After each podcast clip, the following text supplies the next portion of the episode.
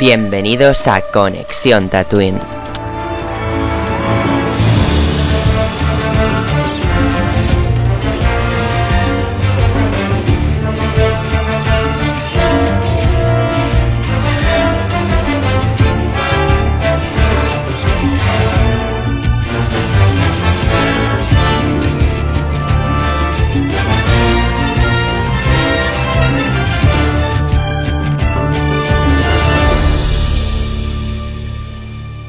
Este es un podcast patrocinado por Phone Gest. Muy buenas tatunianos, bienvenidos un día más a Conexión Tatooine. Hoy estamos aquí reunidos para hablar del final de The Mandalorian, al final al que algunos os ha gustado, algunos no. Bueno, he visto de todo por internet. Estoy deseando escuchar vuestras opiniones para ver un poco qué os ha parecido, así a mis compañeros de podcast. Y dicho esto, voy a, empezar presentando a una de la, un invitado especial, una de las personas que inauguraron esta temporada 3 de The Mandalorian en Conexión Tatooine. Eh, así que procedo a presentarlo. Sully, buenas noches. Hola, muy buenas noches, muy, muy, muy, buenas tatuinianos. Un placer de nuevo estar aquí, de nuevo en Tatooine tras el explosivo final de tercera temporada de Mandalorian y bueno, y también después de haber gozado de una Star Wars Celebration brutal en Londres, ¿eh? O sea, hace falta decirlo. Hmm. Pues Soli, ya sabes, te dejo solo una valoración muy breve, muy breve, que hoy somos muchas personas, así rápida sobre qué te ha parecido el capítulo, una nota para ir lo más rápido posible y entrar en debate todos juntos. te dejo solo. Bien. Eh, pues bueno, eh, tercer, último episodio de la tercera temporada de Mandalorian. Pues bueno, Así, de manera, de manera directa, yo diría que me ha flipado mucho el episodio. O sea, el episodio, este episodio, este último episodio de la tercera temporada estaba cargado de cosas que yo me esperaba ver mm, como fan de Star Wars y también eh, según lo que, o sea, cosas que yo me esperaba según lo que estaba viendo en esta tercera temporada a lo largo de los episodios pero también me ha sorprendido con varias cosas que no esperaba ver, como por ejemplo que Grogu fuera a pasar, eh, estuviera a punto de pasar el ritual, el bautizo mandaloriano, y que al final eh, oficialmente se confirme, se confirme que, oficialmente se confirmara a Grogu que Grogu al final acabara siendo adoptado como padre de, de Din Djarin. O sea, para mí inesperado. Luego cosas que mm, medio esperaba y al mismo tiempo no me esperaba, me ha flipado muchísimo la dinámica del combate, así el tándem de combate que se han pegado Mando y Grogu en este último episodio peleándose con los guardias pretorianos.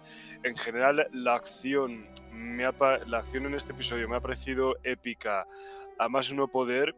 Em, eh, o sea, mm, eh, una épica, o sea, bastante bien currada, así, de una acción muy bien currada, así, que, tiene, o sea, que, parece estar, eh, que parece estar hecha exactamente con la misma energía que una película, que, una película así en el cine, ¿no?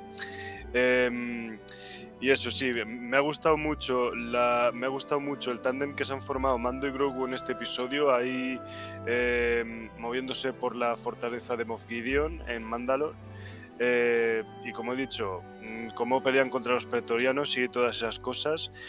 Luego, cosas, o sea, también eh, alguna cosa que me ha mm, que me ha faltado en este episodio es, por ejemplo, en esta temporada me he quedado sin ver ciertas cosas que, se que habían puesto antes, como por ejemplo, qué pasó con Grogu después de que lo haya rescatado Ahmed Best. O sea, yo esperaba que este episodio arrojara un poco más de luz sobre eso, pero al final no lo ha hecho y entonces eso es como que me deja con ganas de ver cómo sigue esta historia y a ver si y a ver si abordan más esa, esa historia previa de Grogu antes de que lo encontrara Mando al ser rescatado por Ahmed Best.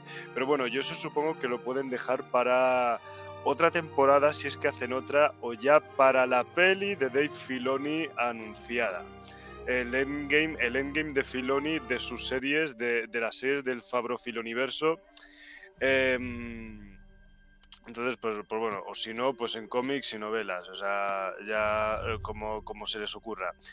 Y bueno, o sea, mm, nota, yo diría que para mí se acerca así un 8, un 8 por lo menos, así porque tampoco, porque tampoco, porque ha sido un episodio más enfocado, muy enfocado en la acción y no tanto y no tanto en, avanzar más en la historia porque bueno esto tenía que tener una resolución que ya de algo de un conflicto que ya se nos ha presentado en el anterior episodio eh, y que nos imaginamos cómo iba a terminar. Pero por lo menos, o sea, por el plus de epicidad y de la acción y de lo que me flipa el tándem de Mando y Grogu en este episodio, eh, yo diría que esa es mi nota.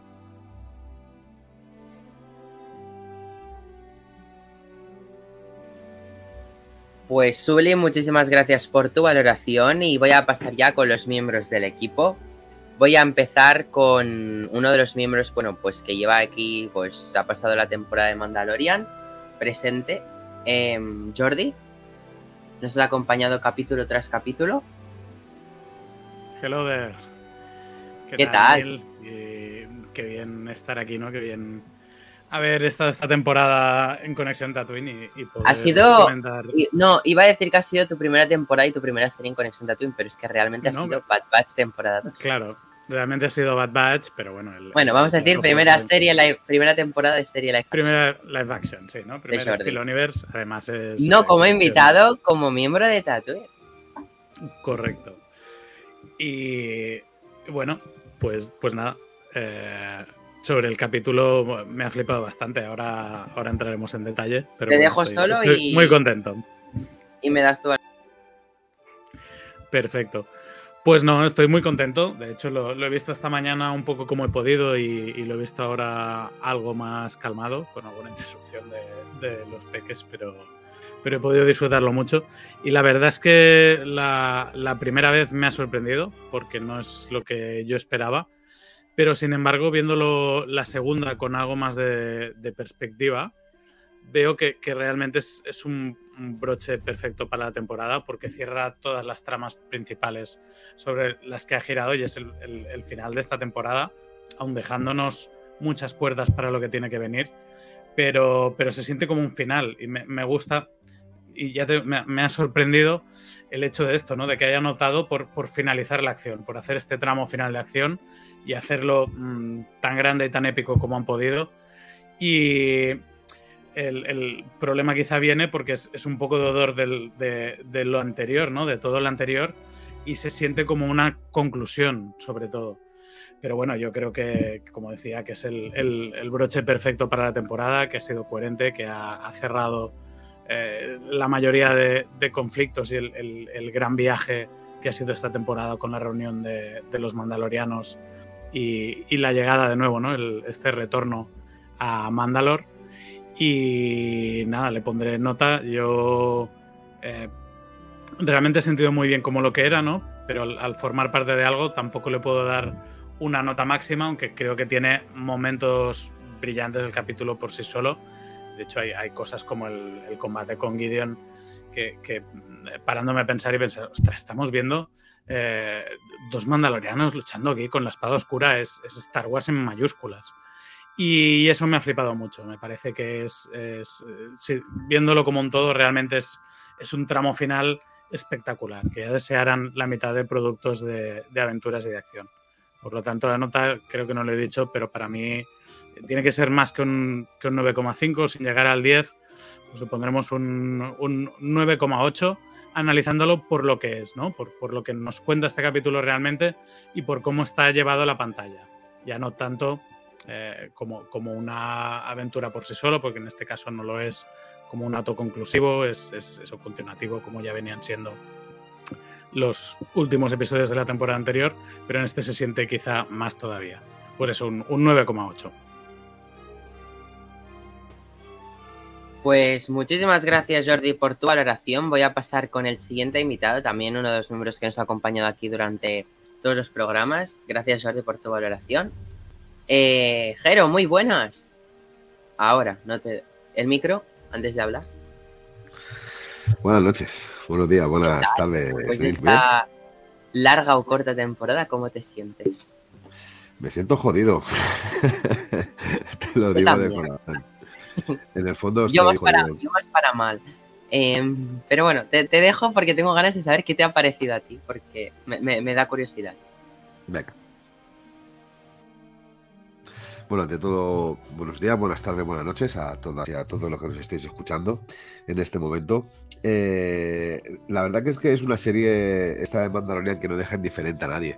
Ya no solamente a los fans de Star Wars, que somos, eh, por no decir millones, sino a todas aquellas personas que aún sin gustarle, sin, sin, tener que gustarle Star Wars, al final se han terminado enamorando de un personaje como el de Din Djarin y Grogu, bueno, y la verdad que de toda la compañía que ha llevado a lo largo de estas tres temporadas. Eh, para hacer la valoración de la tercera temporada, he de decir que ha tenido momentos muy altos, momentos en los que hemos visto casi lo mejor de, toda la serie, de todas las tres temporadas, y momentos bastante flojos, muy cercanos al episodio de la rana. Eh, aún así, es un tipo que gusta verle en pantalla, es un tipo que, cae bien, es un tipo que conectas con él de manera inmediata desde el primer capítulo de la primera temporada, incluso te identificas con él. Y, es un tipo que se le quiere por encima de, muchísimos personajes eh, principales de la saga de Star Wars. Sobre todo por encima de todos esos malditos bastardos llamados Jedi. Hola, Ruger, que sé que me estás escuchando y viendo. Eh, no, en serio. Eh, este, este capítulo he de decir que me ha gustado bastante. Es verdad que no es como el anterior. Quizás sea por el head que tenía de haberlo visto en directo en una pantalla. En directo me refiero que antes de que se estrenara en una pantalla grande, estilo cine, con, no sé, 500, 600 eh, personas, eh, todos con sus espadas láser encendidas, o casi todos, y aplaudiendo y vitoreando, que es algo, una sensación casi única y que recordaré toda la vida. Y quizás sea porque realmente es mejor que este último. Aún así tiene partes muy buenas. Me ha faltado alguna cosa que ahora comentaremos, seguramente. Pero en sí, su valoración. Mira, va a ser un. Venga, va a ser un 10. Va, a ser un 10 por el, resumen de, toda la temporada y de todo lo vivido con, con Mandalorian. Yo creo que una serie como Mandalorian no puede recibir nunca un una puntuación menos de un 9. Incluso en aquel capítulo de la rana o incluso en algunos momentos de, esta temporada o de las otras dos anteriores que han sido un poquito flojos o de relleno. Eh, solo me queda decir una cosa, Neil, que, que el imperio cada vez me gusta más. Ya no solamente por su torpeza, sino por, por esa gran eh, manera de demostrarnos las cosas, sobre todo a la hora de mostrarnos batallas con naves, eh, incluso esos soldados hechos con partes de Beskar, eh, voladores, como los mandalorianos. Así que nada, a ver qué dicen mis compañeros y luego nos damos un par de hostias cada uno para ver si entramos en razón. Pues muchísimas gracias, Jero, por tu valoración. Voy a pasar a un miembro que, mira, míralo, ya se está preparando, está poniendo su cuello alto y es raro que no esté preparando sus banderitas y sus libros firmados porque aquí está, bueno, hoy se ha puesto gafas. José, buenas noches. Aprovecho, ya que lo dices, porque muy acorde al final de la serie, aquí tengo puesto por Katie Sackhoff, The Real Queen of Mandalore, firmado. Y así ha acabado la serie con estas señoras. bueno, la temporada, no la serie.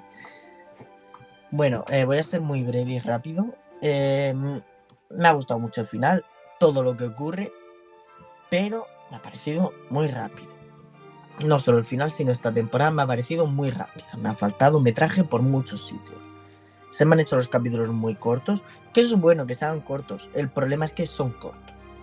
Hemos pasado una primera y segunda temporada que tenía capítulos de una media de 40-50 minutos, incluso algunas veces se acercaban a la hora. Y en esta temporada eh, mm, eh, han sido cortísimos. Hemos llegado a tener algunos de menos de media hora útil de capítulo, sin contar créditos y tal. Esto ha hecho que la serie se viva de manera diferente. Han, no sé, han recortado mucho en tiempo, no entiendo por qué porque tenía mucho de donde sacar. En este capítulo podrían haberse estirado 10 minutos más de combates, de batallas intergalácticas, porque había momentos en los que cuando bajaban los guanteletes y llegaban los interceptores que dices, si es que no les cuesta nada meter cinco minutos de peleas entre ellos en los que uno baja y otro sube. Porque es que se ve muy inverosímil que se crucen ahí en el aire y no se peleen entre ellos cuando la misión de estos era destrozar a, a nosotros. No sé. Me ha parecido eso un tantito apresurado, tipo, queremos hacer un capítulo corto, no sé. ¿Por qué han querido hacerlo tan corto? No creo que los fans nunca se hayan quejado en esta serie de la duración de los capítulos, todo lo contrario. Yo creo que pones capítulos de tres horas y la gente se los tragaría perfectamente. Es Star Wars, la duración de las cosas nunca ha sido un problema aquí. Y bueno, espero que de cara a la siguiente temporada se solucione, porque no es como que sean cortos y digas, no hace falta más, como Clone Wars, que duraban 20 minutos, y algunas veces dices, joder, ojalá esta trama durase 10 minutos, que es insoportable. Aquí no, aquí es como, por favor, dame más. Sí, es que aparte se necesita más para contar lo que estás contando. Pero bueno, independientemente de lo apresurado y rápido que ha ocurrido todo, cómo ha ocurrido, me ha gustado. Lo que ha ocurrido en sí me ha gustado mucho, no cómo, pero sí lo que ha ocurrido. Eh, me ha chirriado mucho la destrucción, perdón por el spoiler, del sable oscuro.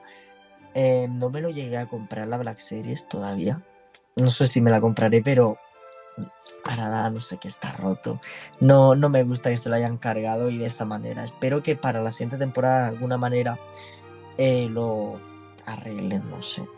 Merchandising tienen que vender, o sea que eso de alguna manera u otra los, lo acabarán rescatando.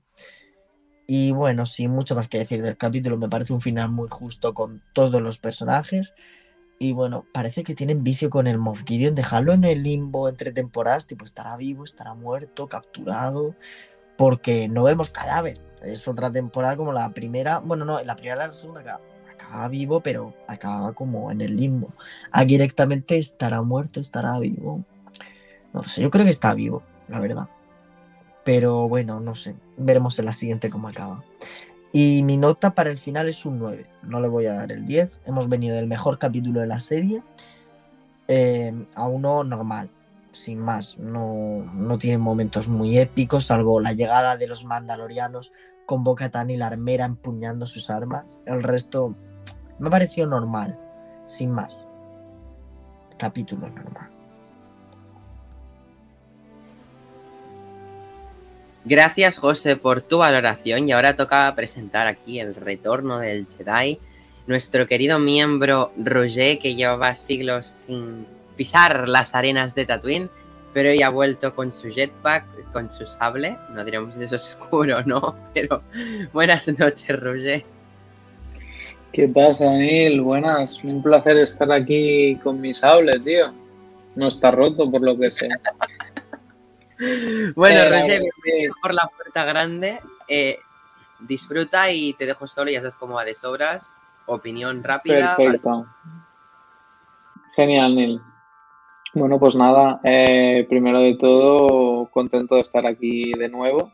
Se, os, echaba de, se os echaba de menos em, estar aquí comentando la jugada. cuando, cada día cuando escuchaba luego el podcast era como, hostia, tío, vaya collejas les hubiera pegado en el directo. Así que nada, a ver. Mm, obviamente, como no vengo a las valoraciones previas y no sabéis mi opinión general, mi opinión general de la temporada es que ha sido muy buena. Em, posiblemente sea la que menos relleno ha tenido desde mi punto de vista, quitando ese capítulo infumable de que salía el Jack Black, que queda como una comedia muy mala, y el, y el otro es el de Coruscant, que se hacía bastante coñazo esa parte. Lo demás me ha parecido brutal la temporada.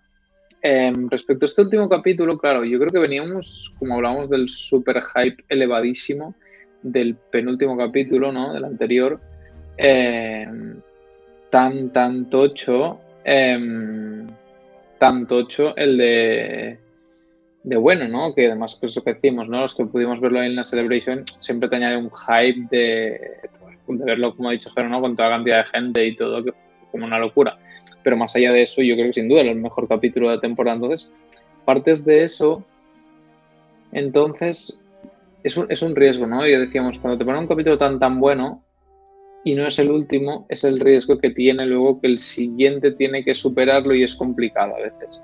¿Qué pasa? Para mí es un gran capítulo, me ha gustado mucho ¿Qué pasa? Pues lo de siempre, ¿no? El tema de las expectativas, muchas de las teorías que se habían hecho y que si quién iba a aparecer, que si Thrones, que si Ahsokas, que si Edras, que todas esas cosas no, no, ha ido para nada, ¿no? Por, por esta vía. Y cosa que está bien, pero porque decimos que muchas veces es lo que hablábamos a veces con vi con otras, es todo el tiempo que has tenido para hacerte expectativas de ciertas cosas, final el problema no tienen ellos que no hayan hecho un capítulo como esperabas, es que tú te has generado demasiadas expectativas o unas diferentes, ¿no? Para mí ha ido, ha sido un final lógico por la temporada, o sea, ha ido muy bien. Es, es verdad que a veces te podía dejar, como decíamos, ¿no? Como los de Marvel nos gusta eso de los postcréditos, es como que me ha faltado ese, esa cosita que, que, me diera un poco el final de la siguiente. Obviamente hemos visto el final y para dónde se puede encaminar la siguiente, ¿no?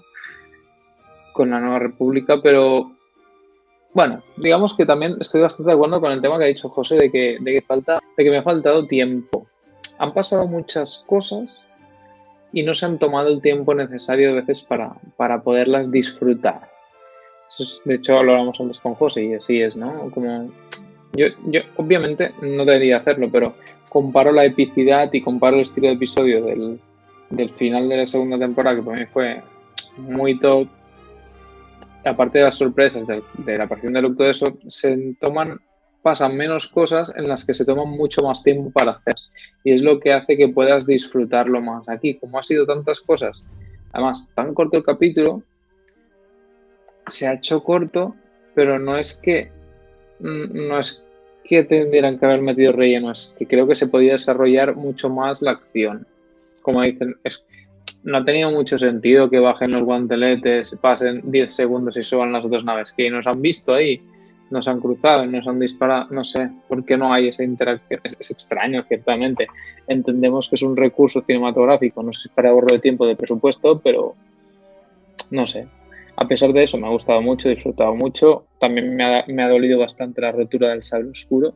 Ya luego comentamos este tema, porque obviamente se ha roto un sable, pero no damos por hecho que no se ha roto el cristal dentro, por lo tanto un sable simplemente es reconstruirlo.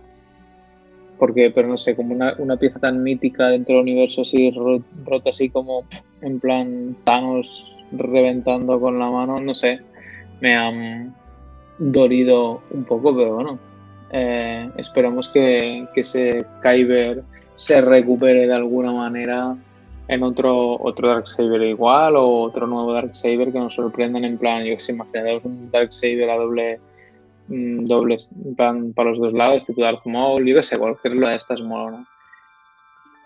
Bueno, en general me ha gustado. Obviamente soy defensor de que ha cumplido con lo que tenía que cumplir, ha dejado cosas en el aire, pero bueno, creo que todos sabemos que va a haber una temporada siguiente, o sea, nadie pensaba que fuera 100% conclusivo, que lo ha sido bastante, ¿eh? pero obviamente rollo mitosauro, etcétera, pues cosas que te dejan ahí en el aire que sabes que en algún momento van a volver. Así que nada, yo le pondría, estoy desentrenado de dar valoraciones, ¿eh? pero como le voy a dar una, una puntuación un poco más alta porque me gustaría hacerla como de resumen de la temporada, ¿no? Y quitando esos dos zurullos de capítulos que comentaba, yo voy a dar una valoración, tanto capítulo como la temporada. Diría que es la temporada que tiene menos relleno, a pesar de que no es la que tiene los momentos más épicos, tal vez. Y le he cogido cariño a los mandalorianos, cosa que al principio me la pelaban. Sigo sin tenerle cariño a Boba pero Mando ya se lo tenía y a Boca Tan a ratos, sí, a ratos no, pero bueno, en fin, que sí, un 9. Vamos a discutir y pegarnos. Bueno, mm, Roger, muchas gracias por tu valoración, gracias a todas vuestras valoraciones. Voy a ir rápido porque ya llevamos un rato en valoraciones y tenemos que pasar a hablar todos juntos.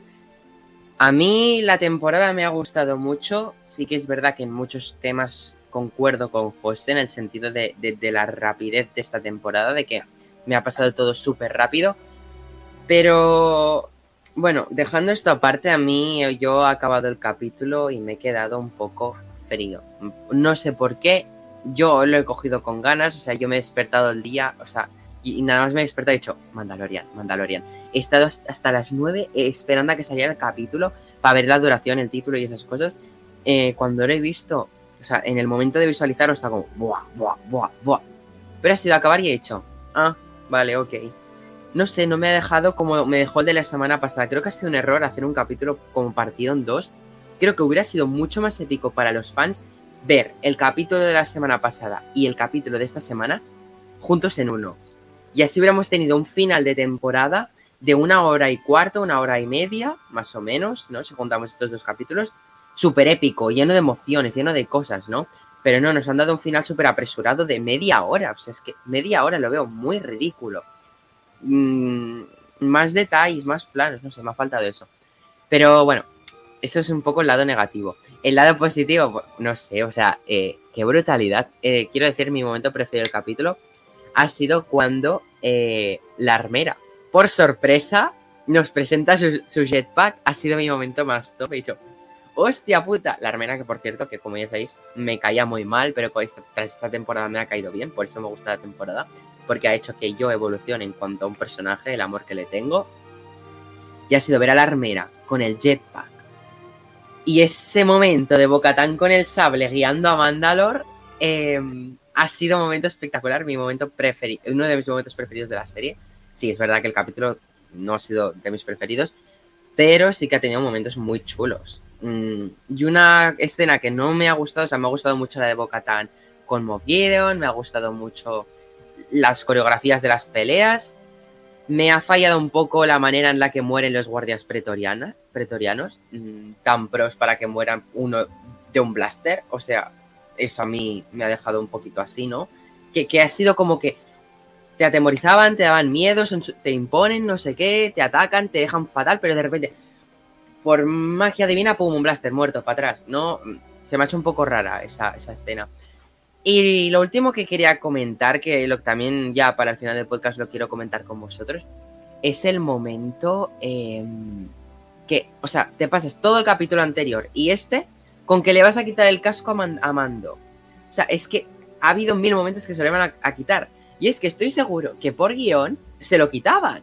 Pero la mierda de no tener a Pedro Pascal en el set, yo creo que es, que lo guay que hubiera sido que se lo quitaran. Es que creo que es que han estado, estaban a punto todo el rato y no, nunca lo hacían. Es que perfectamente lo podría haber hecho. Pero se nota que no lo han hecho porque Pedro Pascal estaba rodando otra serie y no estaba en Mandalorian. Y es una cosa que, que, que lo he notado y he dicho, tío, hacer que lo vas a quitar y no lo quitas, no hagas nada. Que luche, que le den un mamporrazos y ya está. Pero bueno, eh, claro, y, y, luego has visto, estaban en Mandalor, tienen el bautizo express. No, no pasa nada, lo vuelves a bautizar y vale, para adelante, Pedro Pascal. Este es un podcast patrocinado por Phone Gest. Dicho esto, tatuinianos, eh, procedemos a hablar todos juntos eh, del capítulo de hoy. Por cierto, mi nota es un 9.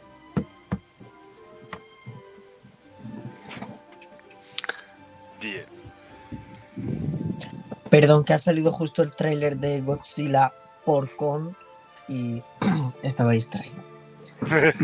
que es una película porno, la verdad. Perdón. Una película porno.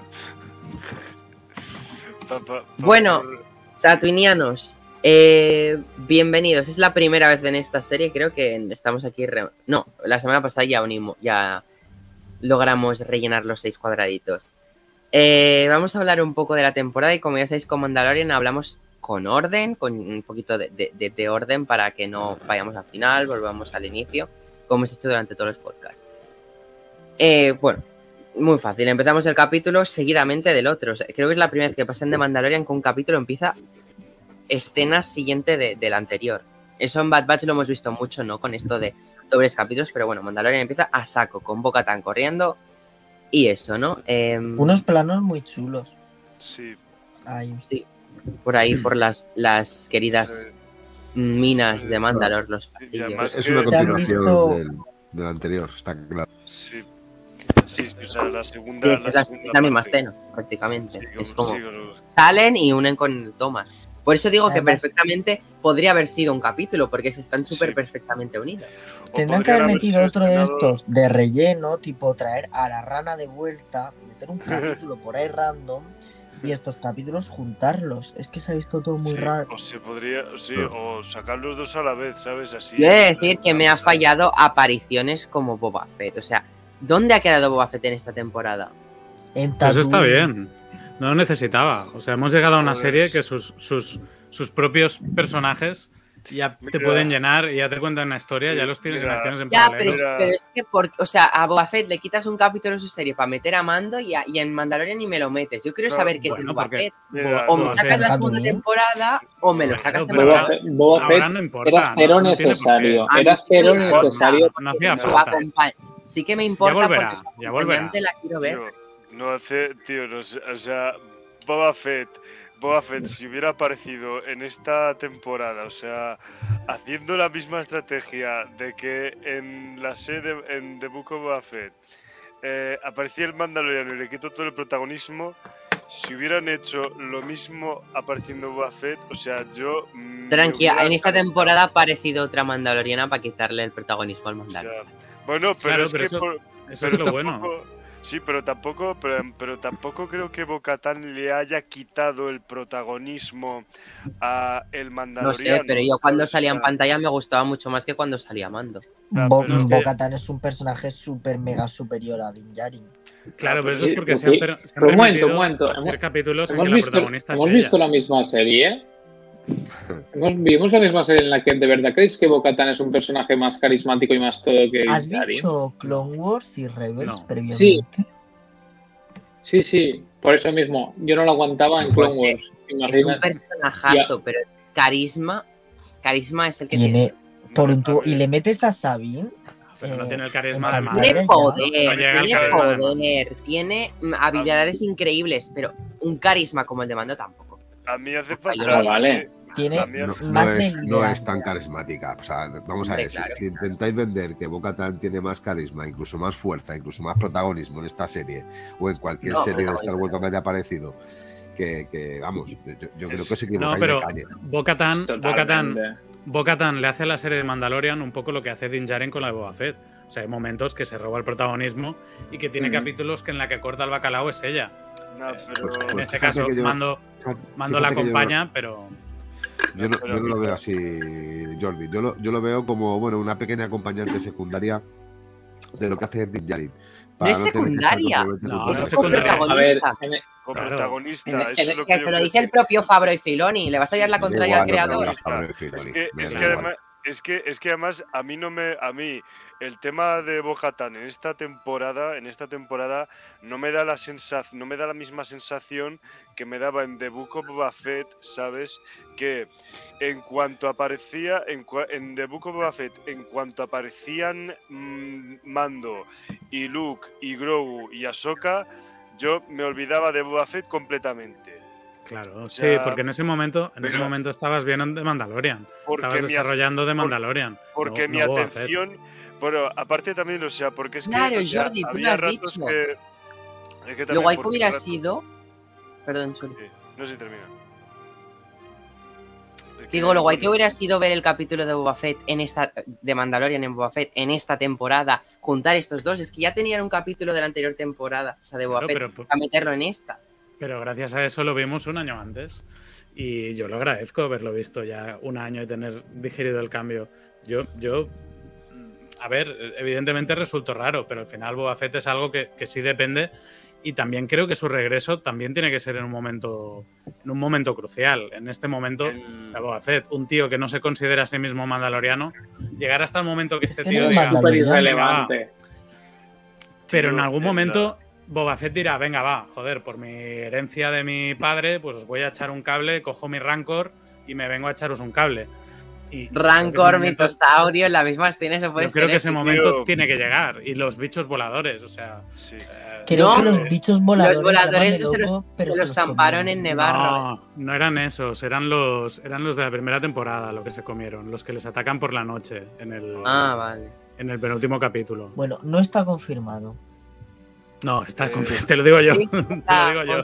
Creo, creo que dijeron la especie en Tío, un tweet, me parece. Tío, en la peli, en la pe- en el, en la peli Endgame de las series de las series del Mandoverso, o sea, es una oportunidad para que vuelva Boba Fett. Bueno, sí, de hecho, porque además Ya, pero si me tengo que esperar hasta 2026-27 para ver a Boba Fett, de aquí Hombre, yo creo que eh, me ha arrancado los pelos y agrade- igual que Tim Morrison. Si el problema no es lo que te pasa a ti, el problema es que te muera Morrison, puede morir eh, Que muera. Se muera, se muera, se muera. Pero, Pero en un bueno, momento Conexión dado- Tatooine tiene a sustituto. Jero puede tomar las riendas. Yo de verdad, de verdad creo que no pasa nada porque esté Boba Fett 3-4 años tranquilamente fuera de pantalla. O sea, sinceramente. O sea, Lleva dos. tranquilos casi. que no- Por favor. por eso, No, tranquilos que en algún sitio saldrá. Espera, déjame acabar, mamón. Seguro. En algún sitio saldrá. Pero, pero de verdad, no, no me digáis que habéis menos volver a ver este dúo. ¿En serio? ¿Habéis echado de menos? O sea, de, de- de hecho, de verdad, en Mandalorian, viendo la temporada, habéis echado de menos Sí. que apareciera Boba Fett. O sea, de Yo- verdad. Yo sí. Para nada. no. Es que Yo para nada. O sea, la Yo- primera noticia es que me acabas de decir que ahora. final- Es que me toca los huevos, igual. sobre todo que hemos estado en Tatooine y ni lo hemos visto. Tanto costaba un hola, amigo. No tocaba. Además, estuvimos en Tatooine en el primer capítulo, que era como este resumen. Yo quiero que hubiera, confundido más que otra cosa. El, volver allí sin venir a cuentos, sin contexto, teniendo en cuenta todo el público. Es que somos, nosotros somos muy fans, nos lo miramos todo con lupa. Pero esta serie la ve muchísima más gente que no ha visto Fett, que, le importa un pimiento y que solo ese capítulo fue un capítulo de reconstrucción para, para los no mega fans para poder enganchar todas las líneas argumentales. No tocaba, eso hubiera Mm. confundido, porque no, es que- no, no participa en ninguna de las líneas argumentales. pero- Ahora participará en, en su No momento. aporta- pero ahora mismo no aporta nada. Yo totalmente de acuerdo con Jordi. Pero No es tocaba. que, pero es que además, o sea, se habrían re- si Boba Fett hubiera aparecido en esta serie, ¿sabes? Si o sea, ob- seguramente seguiría teniendo menos tiempo en pantalla que Mando, o sea, y se, se- se seguirían riendo de Boba Fett tras, tras la estrategia raruna de hacer de Boba Fett de Mandalorian 2.5. No, y- ¿sabes? y- Y Boba. Fett, y Boba Fett no se merece eso, coño, ¿sabes? O sea, Boba Fett, Boba Fett tiene que volver en un momento en el que reco- en el que de verdad recobre el protagonismo, ¿sabes? Y no Claro. cuando haya otra gente que potencialmente le Mm. robe el protagonismo. claro, bueno, Boba es- Boba Fett, Boba Fett permiso, es, es cierto que va a volver a aparecer otra vez. O sea, eh, en el momento que, que confirman la, la película de Filoni, donde va a ser el- la unión de todas sus sets y de todas sus cosas, eh, eh, yo Digo- creo que es, es lógico que al final aparezca Boba Fett. Es verdad que, aunque, a ver, si, si no ha aparecido, no pasa nada porque no aparezca en esta serie, por lo menos en esta temporada final. Pero si hubiese aparecido, tampoco hubiera desentonado. Yo ahí yo no estoy totalmente de acuerdo contigo. El, el que, por el mero hecho de que hasta a este tipo de personas que están viendo Mandalorian y, y no son apasionados de Star Wars les guste la serie y les guste muchísimo la serie, eso también les ha hecho poder engancharse a otras series como Boba Fett o como incluso Obi-Wan. Eh, e incluso seguramente habrá algunos que se, se hayan visto en la serie de animación por primera vez, incluso si hayan visto nada de la anterior de Star Wars. Pero yo creo que cuando, cuando Bo-Katan dice que los mandalorianos somos eh, mejor y, y más fuertes unidos, yo creo que no hubiera del todo desentonado que Boba Fett hubiera aparecido para poder ayudarles. No lo sé cómo, no sé en qué sentido. O quizá. No lo sé. eh, Pero bueno, final con- llegando Pero en este capítulo última- no tenía imagen- sentido Boba Fett. Un momento, la, la última imagen donde se ve Mando, eh, Mandalor desde arriba viniendo Boba Fett con su nave. Yo creo que con esa, es- esa mera imagen ya te da, no sé, un algo. Pero es que no, tiene, no tiene ni sentimiento mandaloriano, tío. ¿Para qué? ¿Qué pinta? No, no le importa Mandalor. Con o sea, vuestro no sé. permiso, Pero vamos es que- es que a no importa continuar. Lo dices tú. Le Bueno, importa él- lo mismo que le importa a Din Djarin, que le importa a Mandalorian. Le importa lo mismo. Lo mismo. No. ¿No? ¿Qué diferencia hay entre uno y otro? Aparte de que uno es clon y el otro no. ¿Qué diferencia hay? Con vuestro Mandalor. Jero, por favor. A Jero Vamos no a centrarnos en el sí. capítulo un poco. Em, eh, bueno, sigamos. Manda, man- mando no se, lo, no se lo llevan a la ¿Por qué no sala de podemos discutir, tío? Interrogatorios. eh, no se lo Pues- llevan. Porque Uy, se nos harán las dos, un pequeño orden. Por favor. Y, y en el camino, eh, bueno, no llega a llegar a la sala de interrogatorios. Vemos allí un- una escena de, de lucha de mando con estos mandarinos tan guapos, que por cierto también me gustan mucho estos nuevos Stormtroopers Sí. mandalorianos. Sí, a mí también, ¿eh? O sea, Tienen un diseño muy chulo, parecido a los de Sí. Elite de Rebels. sí.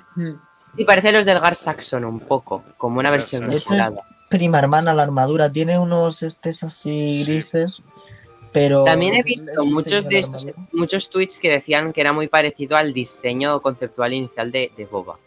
En, Que en eso se me inspiraron también para los, Mm. los supercomando. De- No me acordaba el nombre, los supercomando. Y bueno, esta escena ha estado guay, eso de ver a un Din Djarin, ¿no? Como atado, Sí. luchando como Sí, podía. creo que ha sido el mejor capítulo mm, en cuanto a escenas de pelea física. Sí, de- mm, Y coreografía, sí.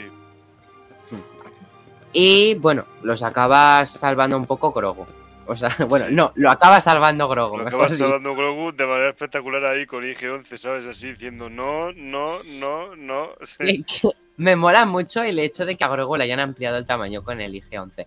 Creo que es una buena técnica para darle más volumen, que no sea así siempre. Bueno, y también el tema de los botones, que diga sí, no, para enfatizar sus emociones. O sea, por ejemplo. Claro, es una manera más de hacerlo hablar. Sí, es que, es que por ejemplo, yo, yo me he quedado, yo me he quedado sobre todo con el momento en el que en el que lo en el que cuando en el que cuando el Moff Gideon, cuando Moff Gideon y los y los pretorianos le tienen contra las cuerdas a Mando, sabes ahí que está tendido en el suelo, aparece Grogu así pulsando pulsando no, pero haciéndolo con rabia además, ¿sabes? Así, y es como que de repente el no, ¿sabes? Suena como, suena como, suena como con un eco para enfatizar la rabia que siente Grogu al presenciar que al presenciar que están eh, golpe, que están eh, matando a su amigo. Bueno, matando entre comillas, ¿sabes? A estar a Claro, y de que matar a su amigo. facialme- facialmente también han mejorado mucho la expresión de lo que es la marioneta de Grogu. O sea, te han hecho a un Grogu más. O sea, que te transmite más emociones de, facialmente. O sea, tú ves a un Sí, Grogu ya más lloroso, con la, más lágrimas en lo los ojos, más Sí, tristeza en la boca, en las y en, ese, y en ese momento lo enfatizan todo, todo. O sea, a mí eso me ha parecido brutalísimo. O sea, a nivel emocional me ha parecido brutalísimo. Ujú. Y bueno, seguidamente tenemos aparición estelar de R5. Jordi le habrá gustado mucho volver a ver a R5. Por supuesto. Muy, a- muy al siempre. estilo R2, ¿no? Sí. Es que no, siempre además, hacen además todos sus gags carismáticos. Y es muy divertido como, como concluye, bueno, ya, ya llegaremos, pero los, tanto los Moss Droids como el, la, la referencia al episodio 2 con el Hombre. vuelo ha sido un... Pero, A- a no mola- sé si lo, lo habíamos hablado aquí, que seguramente tendría los reactores también, como R2, pero que, no, que a veces no se veían las cosas que podían hacer, ¿no? Como con la sonda esa. Y, y hemos visto que sí que los tenía también. Y el hecho de que tenga un mini duelo con otro droide también lo ha hecho más entretenido. Sí, Los y droides bueno, ratón de la sí, con un droide ratón además, Ah. sí, o sea, fíjate. O sea, la- con cuatro la que simplemente le más- están golpeando así, pam, pam, pam, ¿sabes? Así. La escena que más mola no es cuando aparece el, ese droide ratón, sino cuando aparecen 5 o 6 droides ratones como Sí, ayudándose. Ahí Sí, empotrarle. Que básicamente lo que están haciendo es así como empotradito, así como. eh, eh, Sí, sí, eh. sí. No, no, mucho. Es que, ¿qué Tiene iban una a, escena muy picantona. Sí, qué van a es, hacer es un poco, mierdas, un, ¿sabes? un poco gangbang, la verdad. Hemos visto que los droides tienen bares, a saber qué más tienen por internet. Sí, Si no llega a haber cámaras, esos droides ratón, cuidado. Cuidado. Cuidado. Lo que, lo que también yo creo que como mucho, mucho es verdad que hay mu- veo mucho momento de guiño cómico a, me- a medida que, que ha ido subiendo la temporada, o sea, la, la serie en sí, como evolución, por ni hablar de ese capítulo lamentable del, del, del- con Jack Black, que, que era como No, todo parecía una parece comedia, todo ¿eh? eso. Joder, Bueno, malísimo, era- el Pues único- Es, sé, es el único capítulo que está más enfocado a la comedia y viene justo antes de, de la es- final. mí Está muy bien en ese punto. Que haya un, un punto más me- ligero me, antes bastante. de coger carrerilla. ¿Sabes qué le falló a ese capítulo, Jordi? Que no cantó Peches, peches, peches, peches. Correcto. Entre los dos, yo creo que tenían un, un número musical preparado y lo acabaron cortando porque con el Pitches Claro, Pitches porque no podían competir. Liso es cantante, se podría haber Claro, marcado en dúo Pitches- Se musical. podrían haber marcado un dúo, hubiera molado. música rara. Podría haber cantado Pitches Pitches, pero en Aurebés, ¿sabes? O sea, A mí me pareció, a mí me pareció del nivel de las ranas, sinceramente me aburrí como una ostra. Eh, Este muy guay, es, un- yo- homenaje a Blade Runner. tú has visto ese final de capítulo con esa lucha mandaloriana cuerpo a cuerpo. Pero, y es- es- no, pero eso es, es un, es un trozo, o sea, estoy de acuerdo. la- eso eso, eso y lo las salva, pero el persecuciones de droides sí- por las calles, eso es espectacular. La Hombre, es a muy buena. Todo el- sí. los momentos poli bueno, poli malo son muy guays. Y cómo, cómo eso No, o sea, a mí- a me- aburrió bastante. Porque eh, pasamos de no saber nada de Mandalor en toda la temporada ver todo Mandalor, que estaba bien hacer un cambio de aire. Y que le No, y eso- y la ciudad- tío, o sea, Y la, la ciudad esa estaba chula, eso sí es y verdad. le saca y le sacan sangre a un droide, tío, y le ven las células, tío. O sea, a mí Se le hacen el, CSI. Maravilloso, tío. El CSI droide, tío. ¿Cómo se llama? CSI Lo que, por ejemplo, 15. Sí, sí, Lo que, por ejemplo, el. Pero en general lo que decía es que yo, si cogemos el principio de la serie ahora, y creo que cada vez intentan más, o sea, el rollo del sí y no del, de Grogu, hay mucho, mu- abusan mucho de, de- de guiño cómico, que está bien y es gracioso, pero me sorprende cómo la evoluciona a, a mucho Claro. guiñito y tal, cómico. Pero que, que no me molesta, que ¿eh? Porque al fin y No, al cabo pero- es lo que usas, de- para eso usas a Grogu muchas veces. No, pero, pero no solamente que no moleste, sino que yo creo que, que va bien acompañado con la historia. O sea, yo creo que es la primera Mm. vez que vemos una bis cómica Mm. que realmente encaja con, con- con la historia, con el capítulo y que no te Sí, rechina. sí. Porque hay otras bis cómicas que, No, no, que son, total. Son de decir, No, porque es "Madre mía, Grogu, porque el- coño viene. Es la reacción de Claro, Grogu porque el, que tú ya persona- porque el percibías. personaje, claro. No, no, por eso, pero me sorprende como la evolución de la serie a, a- a mucho, a mucho más niño cómico que no me molesta, ¿eh? Pero me, Y que han sido dos capítulos. Han sido dos capítulos Sí. del gag. Y no parece que, Sí, sí. que vaya a haber más, porque ya no parece que haya IG. No es verdad, por el final. Un poco Sí, ha durado. Sí, pero bueno, em, seguidamente, antes, antes de pasar a la escena guay que tenemos con R5 y Mando coordinándose, tenemos la llegada de Axe Wolf ya al puente. Que aquí, bueno, eh, no sé si habéis seguido redes sociales esta semana, ha habido mucha especulación de que la Armera es una espía del Imperio. No, Axe Wolf No, es una espía es- del Imperio.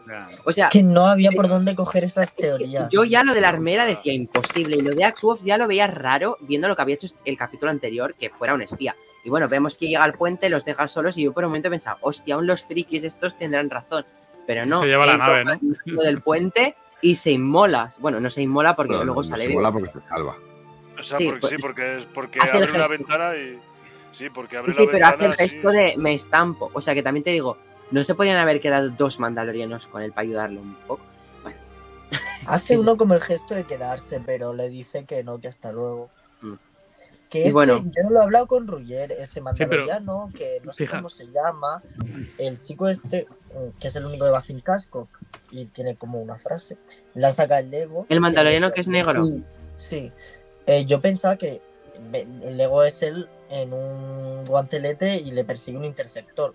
Yo daba por Esa escena no ha una existido. pelea Esa de escena no naves, está. ya. Que no ha habido. Supongo que habrá por ahí una escena. Oh, animada. por falta de. Pero Oh, es por porque falta hay falta. Pero falta de tiempo no han tenido para hacer esta serie mucho No, Igual, de más tiempo de no les ha dado a tener de esa escena sí. pulida y han decidido no de tiempo. De tiempo. Pero es que la pasta en Disney, más para una serie como esta que reporta los beneficios espectaculares, sobre todo en merchandising, no Sí. por qué. Pero, pero- pero igual, Sí, pero por mucho que lo de pensemos, no no, va no es un dinero 90%, infinito, eh, tío. Claro, es piensa este es capítulo. no es un dinero infinito.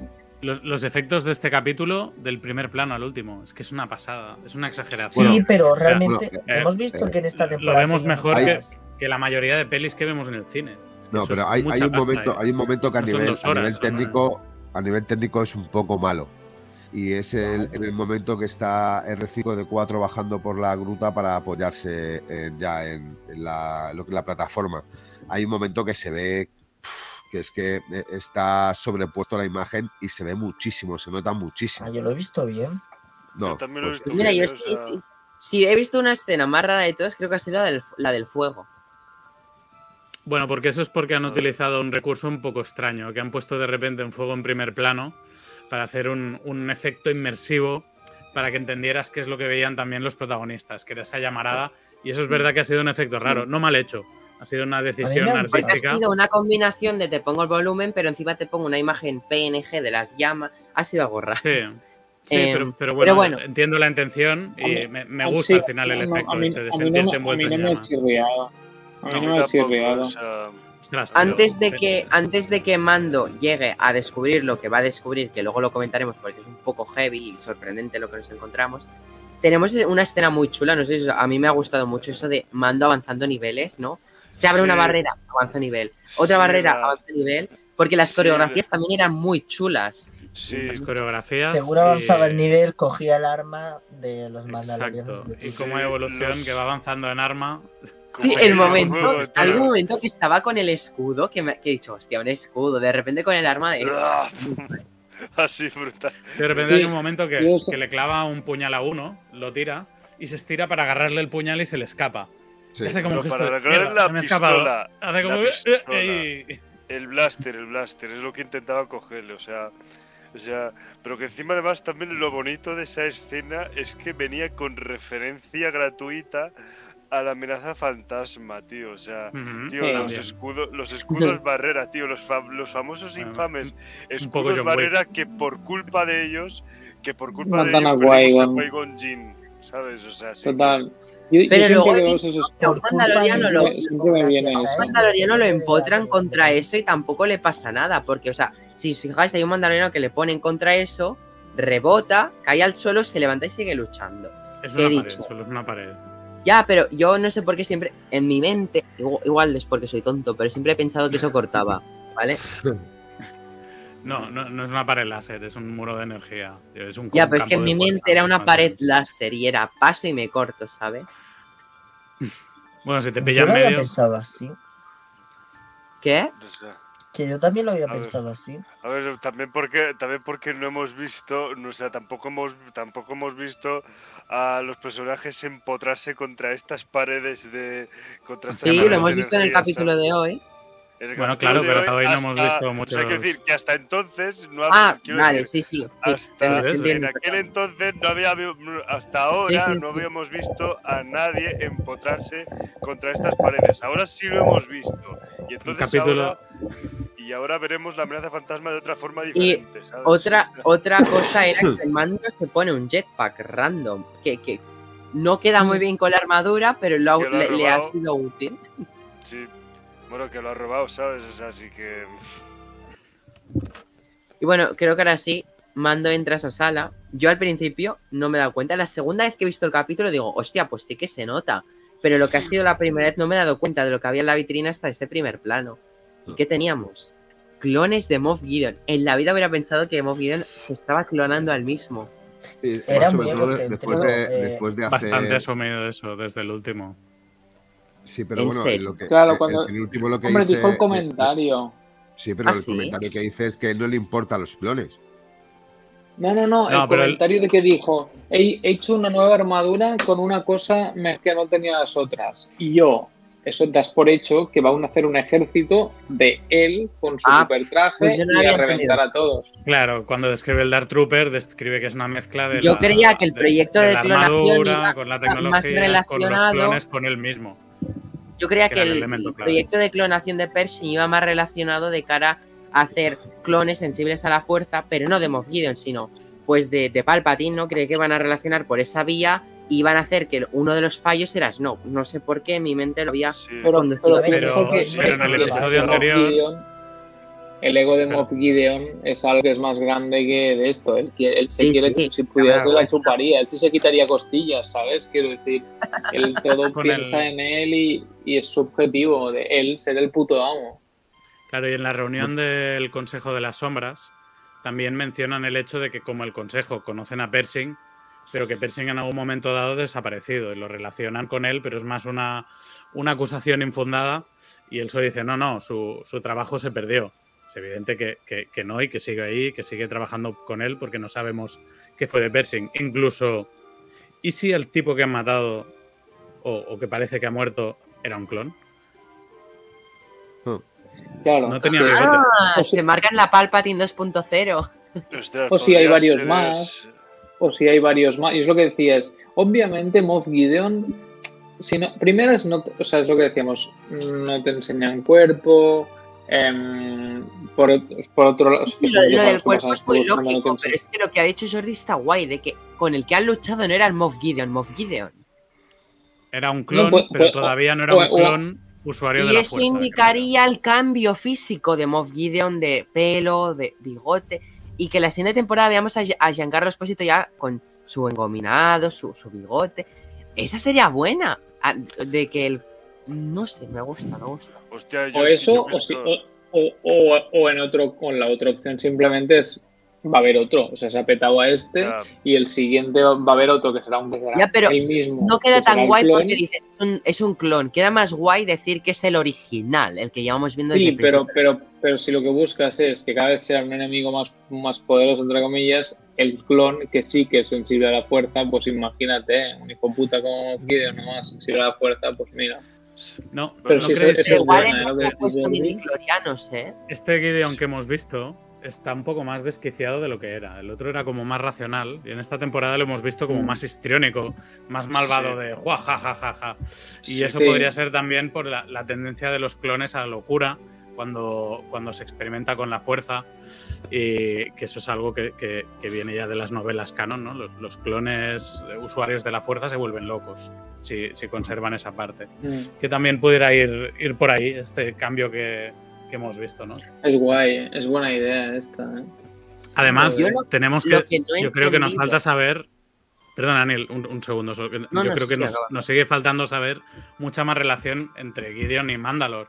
Porque el hecho de que la armadura de Dark Trooper esta lleve el, el hexágono de Mandalorian, yo creo que él se identifica con Mandalor. El, el hecho de que su búsqueda sea del sable oscuro, eh, yo creo que él se identifica Pero con ya que ha sido mandaloriano en algún momento, quizá. lo, lo hablamos que por lo que él decía no hay vínculo real con Mandalor más allá de que le, le atraían sus recursos Claro, pero es que en este cargándose el sable oscuro yo creo que a él está Mm. fusionando lo mejor de cada cultura, bueno, de cada Z, ¿no? Eh, de los seres sensibles pero- a la fuerza extrae la fuerza, de los mandalorianos extrae su recurso, que es el Beskar. O sea, de cada uno extrae lo mejor para formar el soldado definitivo superpoderoso. Pero es verdad que tiene una, fija, tiene una fijación con, con Mandalor por algún motivo. Y con o sea, la fuerza. No sabemos. Y se quedó la Y con espada la de Bocatán durante Sí, Añísimos. Pero, la espada se la ha cargado si de verdad tuviese una fijación no se cargaría el tesoro más preciado de la cultura mandaloriana ¿Os acordáis del tráiler de Ahsoka? Ahora que Sí. hablamos de la espada y eso. Sí. ¿Os- ¿Os acordáis que aparece Hao Yang? El droide que Sí. creaba los sables del Sí, templo de las Jedi? espadas, sí. Es verdad. Bueno, ¿Alguien le, alguien le tiene que enseñar a Grogu cómo se hacen estas cosas, ¿no? Bueno, mm, veremos, veremos. Pues sí. buena, esa, buena. una, Oye, una esa es vía buena, para esa es conocer. una Em, buena- esa es una buena conexión, ¿eh, Jordi? Ese ha sido muy. Jordi. Luego no Em, acierto una, ¿eh? sí, Pero Sí, sí. Primer Jo- Jo- Jordi Theory eh, he hecho realidad. Eh, después a ver tenemos si creas algo como el el momento, Jordiverse. tenemos el momento ese, ¿no? Pues de la cueva mandaloriana, muy bien, plantitas, pero llega lo potente, llega el, la llegada de las naves, ese momento Armera Jetpack, ¿qué habéis pensado? Porque esta semana también ha salido por redes un fan que le hizo un jetpack a la armera y fue como, hostia, lo que le falta a la armera. Y casualmente en este capítulo, ¡pum!, la armera con jetpack. Ha sido súper guapo. es pequeñito y dorado. O sea, es- sí, es- a, mí me, a mí me ha parecido, a mí me ha elegante. pare- a mí me ha parecido brillante, ¿sabes? O sea, Porque sí. todo el mundo comentaba, ¡buah, es que la armera no tiene jetpack! ¡Pum! No, pero mira, a ver, es que a mí me parecía raro que la armera no tuviera jetpack, o sea, a ver, también yo por un momento en cuanto llegaban, en cuanto llegaban los los, los guanteletes, los guante, en los guanteletes en cuanto estaban descendiendo sobre Mandalor y los mandalorianos iban a saltar de los guanteletes, yo estaba pensando, joder, la armera, ¿qué va a hacer? ¿Va a saltar sin jetpack y, sea, ahí con dos ovarios, con dos ovarios, o sea, no, pues a tú pensabas a que ya a iba a aterrizar el, el guantelete como en los demás capítulos. Aterrizaba, bajaba caminando épicamente con su sí. posado. No, no, no. Que, que bueno, Se ha que tirado. que lo del jetpack me quitó las dudas, ¿eh? Porque yo pensaba que iba a ir a tope a pelo, ¿sabes? Con sus martillos y se iba a agarrar alguna parte sin jetpack, pero, pero no, no, no. eh, que tenía jetpack, o sea, no, no sé, no iba, no iba a Ese ser tenía ese as bajo la manga, pero es que luego Sí. hemos tenido el momento previo de Bocatán por Mandalor, ¿no? y Bo-Katan, esa, sí. esa, Vamos reunión de las dos facetas mandalorianas en el aire Bo-Katan y la armera juntas en escena a por Mandalor y de repente Bo-Katan estira el sable y guía a todo el pueblo mandaloriano con el sable. Vamos, oscuro. sí, No me es digáis épico. Esa o sea, escena no es vamos- épica. Vamos a recuperar nuestro planeta. Es que en general yo creo que lo que mola de este episodio es que tiene toda la épica de Star Wars, ¿sabes? O sea, así, o sea, bueno, incluso una épica que no vemos en otros productos, que a lo mejor no hemos llegado a ver en otros productos de Star Wars, o sea, pero en plan, o sea, una épica también como cuando hace, como, como en otras pelis, como en El Señor de los Anillos, ¿sabes? Así que hacen un discurso motivante antes de entrar en la, antes de entrar en el combate, ¿sabes? O sea, es que, o sea, sí, tremendamente épico. Pero joder, eh, yo, yo es que sencillamente, yo me quedo, yo de, las, aparte de, de- aparte de la, del tándem entre Mando y Grogu y la pelea contra Moff Gideon, eh, y contra los pretorianos, yo me quedo también con el combate, con la batalla entre los mandalorianos y los imperiales en el aire con jetpacks que me ha parecido que me ha parecido el montaje tremendamente brutal, así espectacular, eh, con una confección muy de película, ¿de acuerdo? Así, de película que verías en el cine, así, con unos efectos muy logrados. Pero además también, o sea, teniendo como momentos muy badas, ¿sabes? O sea, por un lado, eh, o sea, todos los mandalorianos con pistolas así, fusiles, con, blaster, eh, con blasters, eh, Bocatán con la espada oscura sacándola así, aproximándose, y luego la armera con sus putos Muy- martillos. Ha sido ¿sabes? muy épico, Soli, el, eh, el hecho de que tú dices, ¿no? De llegada de mandalorianos por el aire, unos efectos brutales y también súper bien trabajados los efectos del despegue de los mandalorianos Sí. imperiales y cómo Sí. se unen en el aire y ver peleas mandalorianas en el aire. Ha sido muy épico. Sí, sí, sí, No, sí. es que es- Pero es que además, o sea, nada, nada puede ganar, nada puede ganar a Bocatán liquidando imperiales en el aire con la espada oscura, pero ya no solo eso, la puta armera con sus putos martillos Y Costa. dándose de Costa está como siempre espectacular en escena. O sea, pero es que, es que No, a yo mí los me- planos de la armera, llegando con los martillos Sí, y zurrando sí, ahí en sí, primer me- plano, que son increíbles. Además es que están, Pero- están muy bien hechos. Es que es, Sí. es que es flipante. O sea, no hemos Yo, visto peli de sea- superhéroes, yo creo, tan gorda. Para mí es Sí, más espectacular que en Game. En Game tiene una carga muy heavy emocional porque quieres mucho todos los personajes y aquí se están pegando con masillas al final, ¿eh? Pero Bueno, aparte de esto, el, el- el rodaje de la escena, la fuerza, la coreografía, es que me parece que, que muy, muy pocas a veces mí- a hemos mí- visto algo a este nivel. Y la calidad con la que está hecha, porque sí. es.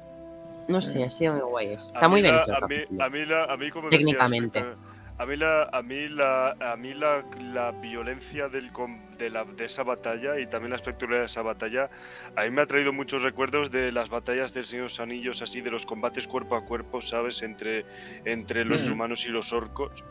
O Sí, sea, entre- sí, sí, entre pero- volando.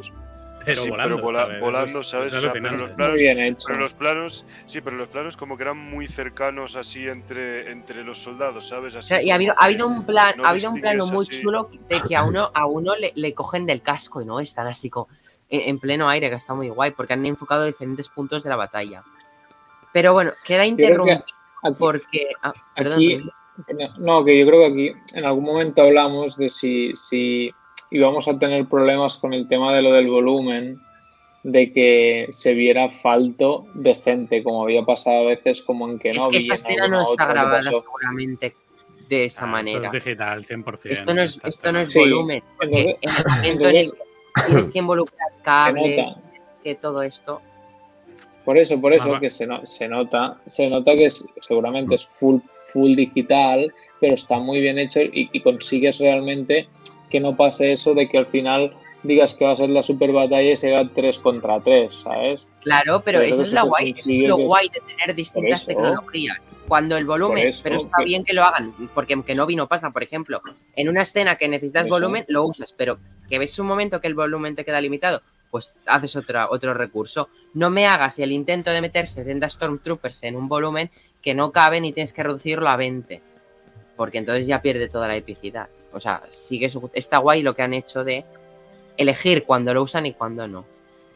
Porque cuando lo que usan decía también antes, ¿eh? que esto cuesta mucha pasta, una escena como esta, de, de prácticamente cinco minutos de efectos a, a, esta calidad. Eso es mucho dinero. Eh, Pues yo, yo me he comprado serie... muchos monigotes como para que le saquen otros 10 minutos más. Pero todos los monigotes no van para Disney el dinero, porque esos Lucas. Claro, claro, hay, hay mucha gente, eh, hay mucha Lucas, gente, sí. pero Lucas se lleva un fijo. Tío, pero, pero, no me creo que Disney Plus con las pocas series que produce, porque en comparación con Netflix, Prime o HBO produce pocas. Y tiene pero las que produce son Pero ¿cuánto pagas tú de suscripción, José? ¿Cuántos minutos de metraje 12 pavos, que no, eso? 10 pavos. Y eso da para hacer, para, o sea, es, es, una hora de un animador eso. De eso da para pagar el esmalte de un, de, de, un alien extra que sale de fondo. Sí, de un becario. Eso paga una hora de curro de un becario. Millones de, su, de, suscriptores que está casi a la par con Netflix ya, Disney Plus. Ya, pero joder, tienen que pagar escena cuesta 10 series. millones de dólares. A lo pero tienen que dividirlo en muchas más series. Esta escena. Claro. Oye, yo, yo, porque aunque no, porque no tú, más allá, pues, tú más allá de las series de Star Wars no ves, pero Disney Plus saca muchas más series en el apartado Star, las cuales tú igual no te fijas, porque saca más series de, que Mandalorian, ¿eh? Pero producidas no por ellos o comprando derechos. Esto tendría que ser como la declaración no es de la lo mismo. cuando te suscribes que te preguntan para dónde Pero la tienes que pagar. Dinero? Star Wars. Pero igualmente esas series las tienes que pagar. Sí, sí, sí, pero me refiero a que no es lo mismo una producción que comprar unos derechos de emisión. Normalmente no, no es el mismo coste. Ya, Obviamente tampoco igual, es el mismo claro, beneficio, ¿no? Evidentemente. Y, y generalmente la, la, muchas, muchas de las series que compran eh, no tienen la exclusividad, yo me he dado cuenta. Ahora mismo hay muchas plataformas que tienes la serie la tienes en Netflix, en Prime, en HBO y en no sé qué. The Star, Walking o Dead. sea. Si existe una plataforma de streaming, tiene The Walking Dead. Por eso te lo digo. Entonces, Sí, yo pero creo me que aquí refiero la producción. a las, las producciones, las que hacen ahora nuevas del apartado Star, que las Ujú. hacen de, con Hulu, ¿sabes? Que hacen ahí un, Sí, un sí, sí. contrato. Por ejemplo, ahora han estrenado una, la, la Agatha, de, de, de, de, de Agatha Harkness, la de WandaVision. La actriz está, han estrenado una serie que hace ella de la adaptación de un libro, ¿no? En Disney Plus, en el apartado Star. Es una serie original de Star, la cual sí que está producida por Disney Plus o por Hulu Claro, o por quien porque- sea. Porque Star es propiedad y Hulu también son propiedad de Disney. Entonces, evidentemente. Claro. Sí, está- al menos ahora, sí. Sí, pero bueno, seguidamente de la batalla mandaloriana, hay una cosa que yo no he entendido. Yo no he entendido por qué Moff Gideon se va a buscar a Mando, pero Mando va a su sede. Eso es una cosa que sí no acabo de entender. Mando va a su sede, o sea, a su centro de mando, y aparece él otra vez. No he entendido, yo había entendido que él había ido a buscarlo. No sé. Sí, o sea, sí, es verdad que es verdad. A mí Una de las fallas que he encontrado de guion. A mí también me ha parecido un poco raro, o sea, porque por un momento sí, o sea, yo también he pensado que el Moff Gideon, cuando le avisaban de que, de que los mandalorianos venían, o sea, estaba en su centro de operaciones. o sea, No, pero él, él mira en un mapa donde se ubica Sí. Mando y dice, me encargo de él personalmente, y se va caminando. Sí, Y tú entiendes que Sí. va por él. No, pero eso es cuando se encuentra con ellos antes de los pretorianos. mm, ya, bueno, sí, pero. Sí, pero ya, pero, o sea, yo, Jordi, pero me refiero que él va por el mando, vuelve, o sea, Mando entra a su centro cuando él se ha ido a por Mando y luego Ah. vuelve a aparecer Moff Gideon. Pero Es, ya, es lo raro. estando ahí en la, sala, en la sala de control. Otro clon. Yo Ha lo- sido otro clon. Ostras, podría ser. Cuando aparezca O sea, un Gideon y no sabes de dónde, es que ha sido Yo- otro clon. Yo, curio- yo curiosamente, yo curiosamente, o sea, a, a Gideon después en su tal por la forma en la que muere después de la pelea, o sea, yo le he dado por muerto definitivamente, pero es que lo del tema de los clones me ha desconfigurado el pensamiento totalmente, ¿sabes? O sea, así que y entonces pues pues nada, pues definitivamente a seguir viendo más a Moff Gideon. O sea, por siendo un clon, por supuesto. Es que O sea, luego la, bata- la batalla que tienen, no sé, a mí me ha parecido muy épica la batalla que tienen mí- Mando sí, y Moff Gideon, que encima mucho. es que es una cosa muy guay de este capítulo han sido las luchas, que eran muy buenas luchas. Eh, Sí. Los dobles de acción se han salido haciéndolas, las cosas como son. Sí, han hecho una- un par de patadas de estas con giro para desarmar y también con Gideon, una que le tumba. Sí. Eh, era Muy John Wick. cabe- o sea, el- el- Sí, también el. y el cabezazos. Y cabezazos también. o sea, así que. O sea, bueno, que también a mí No, siempre me han gustado las peleas cuerpo a Es que o sea, yo, yo voy así un poco, pues narrando un poco, porque tengo aquí pues el capítulo para no olvidarnos de ninguna escena, ¿no? Y ahora estaba viendo y mando hay un, hay un momento de que se hace toda, o sea, da toda la vuelta a la sala con los pretorianos por el suelo, de rodillas, haciendo mm, mil acrobacias por el suelo, que he dicho, joder, el doble. Sí, bre- full breakdance, sí, sí. Eso... Sí, es, ha sido muy breakdance. Porque hay un momento que sea, pone yo- una mano y levanta las dos piernas y hace pa. Sí, sí.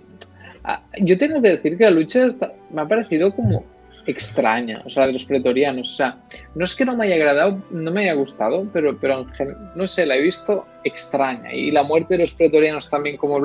Ha sido Es una parte extraña en del general. podcast, en mi Ha valoración, sido rápido, no me gusta, no me gusta cómo mueren los pretorianos. Lo he dicho, No, o sea, no, yo no, no sé, la batalla en sí no, no, no, sé. Bueno, pero porque es Eso los sí, pretorianos Pero Grogu es el amo y ya está. Yo Claro, en un momento la- he pensado es que, que es- Grogu cogería una de las espadas, tío. De cuando un momento que ha hecho así como. El pretoriano iba a coger como la arma esa y Grogu ha hecho así y digo, Buah, imagínate que ahora aparece Grogu en la bestia esa más grande que él. Yo es, Pero no, yo es no, lo no, que, no, tomar yo es lo que yo es lo que decía del tándem. O sea, a mí me encanta cómo Grogu ha ayudado a Mando con la fuerza, ¿sabes? Así a pelear contra los pretorianos. O sea, es ya como por fin este dúo peleando juntos, ya que en las dos anteriores temporadas, o sea, Grogu siempre se había mantenido al margen de las peleas. Grogu aquí por fin toma partido en las peleas, ¿sabes? O sea, y junto con Mando, ¿sabes? O sea, ya Se me sigue Grogu- haciendo rara la manera de correr de Grogu. Bueno, Porque es una puta marioneta. Pero eso está muy bien. es una marioneta, maravilloso es que sea una puta tío, marioneta y que sepas que es un trozo de plástico eh, corriendo con alguien moviéndolo por ahí las patas. Sí, además Eso- es- Sí, porque es- eso es gracioso, porque eso se nota mucho siempre cuando, cuando lo coge, cuando siempre que Mando lo, lo coge, se nota mucho. O sea, es que no, no recuerdo con quién lo hablaba el otro día, y es verdad. Entiendo que es porque es una marioneta, pero no, pero se molaría. Y ahora pienso, es como cuando tú coges a un bebé, te- tienen partes del cuerpo que se mueven, la se mueve. Da la sensación que cuando lo coge es como si cogieras literalmente a un muñeco que no tiene ningún tipo de reacción de movimiento. Porque está cogiendo un es algo- muñeco. Claro, pero como bien lo mueves, no sé, tío, mueve, no sé, dale un poco de, de movimiento a la tela, o es que parece, es como rígido, no sé, es algo que, que por toda la serie ha pasado así, y ya nos hemos acostumbrado, no, ya nos hemos acostumbrado a verlo así, ¿eh? pero yo hablo, yo hablo de algo de, de realmente que, como es la marioneta, no es una cosa rígida, cuando, cuando si fuera un obviamente, un personaje de verdad no es tan rígido, no sé, no, no es un puto muñeco, se supone. Bueno, Pero pero es, igual. es- Pero- es- es verdad que se le perdona, ¿no? Yo creo que, que aunque tenga ese Sí, movimiento de marioneta, claro. aunque tenga esos saltos un poco eh, ortopédicos, cuando vayan a coger del suelo esté totalmente inmóvil, porque es un puto muñeco, yo creo que al final todo este tipo de cosas se le perdonan, porque hace Sí, su se función porque y consiguen conectar, que, que al fin y al cabo es lo principal, ¿no? El, el conectar con, con el espectador. Y una Bueno, pregunta, ¿nos da rabia cua- no, nos, cuando vais por la calle a veces escucháis que la gente dice Baby Yoda? ¿No le pegaríais un puño en la boca o soy solo yo el Total, violento? no, no, no, no, yo Vale, odio vale. Baby Yoda a muerte. Yo mismo. Oye, oye, No puedo, no puedo. vale, pues ha tenido puño en la boca. Hoy- Yo, para el comunicarme Inglés. con gente que no sabe de Star Wars, uso Baby Yoda, porque si digo Grogu no van a saber quién, quién es. O sea, y, y no, Pues, Baby no. El niño del Mandaloriano. Yo hago lo mismo Ya que Neil, eh, o sea. así que. Y si lo sabe la gente que Yo es no puedo, Grogu ya, tío. por favor. Estoy. Por favor. buah, Jordi, o sea, la gente hoy que no- ve Mandalorian no sabe que se llama Grogu. Yo cuando hablo con un amigo, oye, al, al al lado de clase, le está diciendo, mira al Baby Yoda. Porque si digo, mira a Grogu, Pues a no es Grogu. No, no pues es mal. digno de que hables Está con mal. él. No hables con él. No se merece él, tu exacto. amistad. Ya está. Estoy No sé, yo estaba en el corte inglés y es- había una niñita ahí mirando figuras de Grogu, no sé qué, no sé cuántos, y dice, ay, mira, el Baby Yoda, la madre diciendo, ¿a qué Claro, quieres pero- el, el muñeco del Baby Yoda? Y yo, La No. culpa es de los padres que Y no se aprenden los nombres. Claro. Porque si le dices al no, niño yo- Baby Yoda, da mola. mis niños no, dicen que Grogu. Baby Y a partir de ahora van a decir Team Grogu. Exacto. O Grogu Din, me da igual. di- Dean Grogu. Claro, no digas, si no quieres Grogu, di el niño. No- yo no luego sé, hablamos de esa escena porque siento que hay un error. Creo que tendría que ser Grogu Yarin, pero eso es otra cosa. aparte. No, No, es, no, es para porque que la gente no que le cuesta aprender los nombres y les costará aprender Jarin, solo tengan que añadir un Din antes de Grogu. No, Es pedirle pero, lo pero en realidad, en realidad yo creo que está bien, porque nosotros dábamos No. por hecho Mira, en, en Vas, nuestro- escucha, Bisla, Bisla, Tar, Bisla. Pero son Satín, parientes de ¿Pero sangre. Pero son parientes de sangre. Parientes de sangre. A lo mejor para la adopción, el nombre que cogen Es es, es diferente. como el, el Fernández. ¿Sabes? O el, Sí. el que se coge el, el apellido, el nombre propio para los, para los foundlings que acaban adoptados. En Japón, O- o- por o ejemplo. que- se- Pero Fernández, si tú te fijas, tú lo has dicho, va detrás del nombre. El Fernández, claro, pero significa hijo de Fernando. Ya, hijo de Fernando, pero va después del nombre de la persona. Claro, pero pero no es el apellido. Pero por en Japón no, por sea lo ejemplo. mismo, no sé. Claro, en Japón se, dice me primero el apellido Ya, y luego el nombre porque en unos mandalorianos se da el caso y en otros no. Me ha parecido raro. Porque Yo creo que lo han hecho más por. diferencia. Yo creo que lo han hecho más por fonética y comodidad, que es mejor, o sea, queda mejor Din Grogu que También. Grogu Jaren. Sí. También, pero puede, eh, probablemente sea eso, que para linaje de sangre es apellido, para linaje de, Mm. De adopción es antenombre. A mí, independientemente de si es Lore Friendly, ¿sabes? A mí me suena mejor Din Grogu, definitivamente. Que Sí, Grogu. Darle Jaren- más vueltas.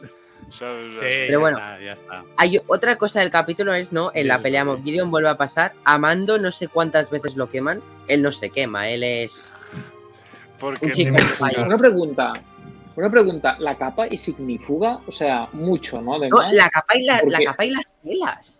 Sí. de- de la sí, pero sobre todo la capa, porque literalmente le ponen fuego en la capa, o sea, así, en la capa y dices, entiendo que el Beskar no, y lo otro está entre Beskar, pero la puta capa, que además se ve como cochambrosa ya, como, como rasgada de, de cojones, como de un mendigo, como los, mendigos, como, como, como los mendigos mandalorianos estos que, que han encontrado ahora. El, el- o sea, ese, ese, ese grupo de mendigos, si los echas fuego, se encienden rápido, pero eh, eh, la, la- la capa esta de Grogu, ahí de, de, de mando, no, no sé, o sea, ¿qué materiales es mejor que el Beskar, tío? O No, sea, es, no es el material, es que como que no se lava mucho tampoco.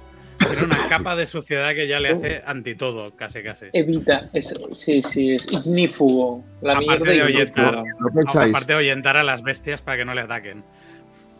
No, no pensáis Total. que se ha desaprovechado una oportunidad para poder descubrir que funciona bien ese peto de, de Beskar puto que lleva? A O sea, no- dices. Sí. No- le no un tiro Gideon. Creo que le Sí, pega un pero- tiro Gideon cuando, Pero yo cuando creo que no le da, ¿eh?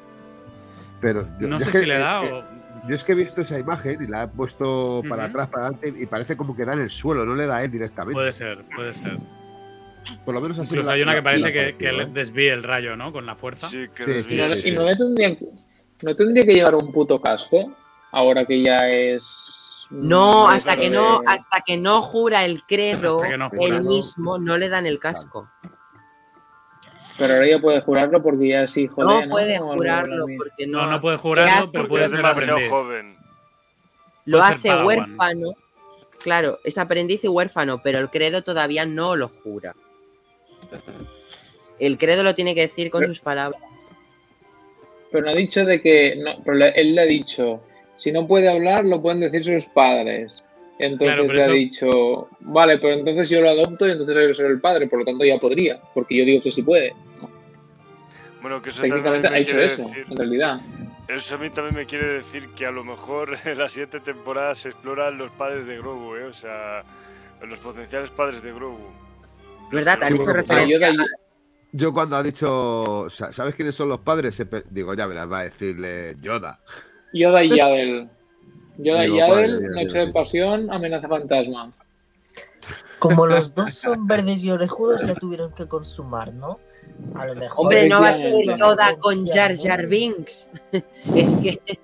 Hostia, lo que hubiera salido de allí. Un híbrido Yo entre. sigo manteniendo que Yadel con Kid Fisto. Joder. Bueno, Eh, eh. Amor Aparece tentáculos. ¿Cómo no? Por decimoquinta vez en esta temporada, Bocatán a salvarle el culo a Mando. ¿Mm?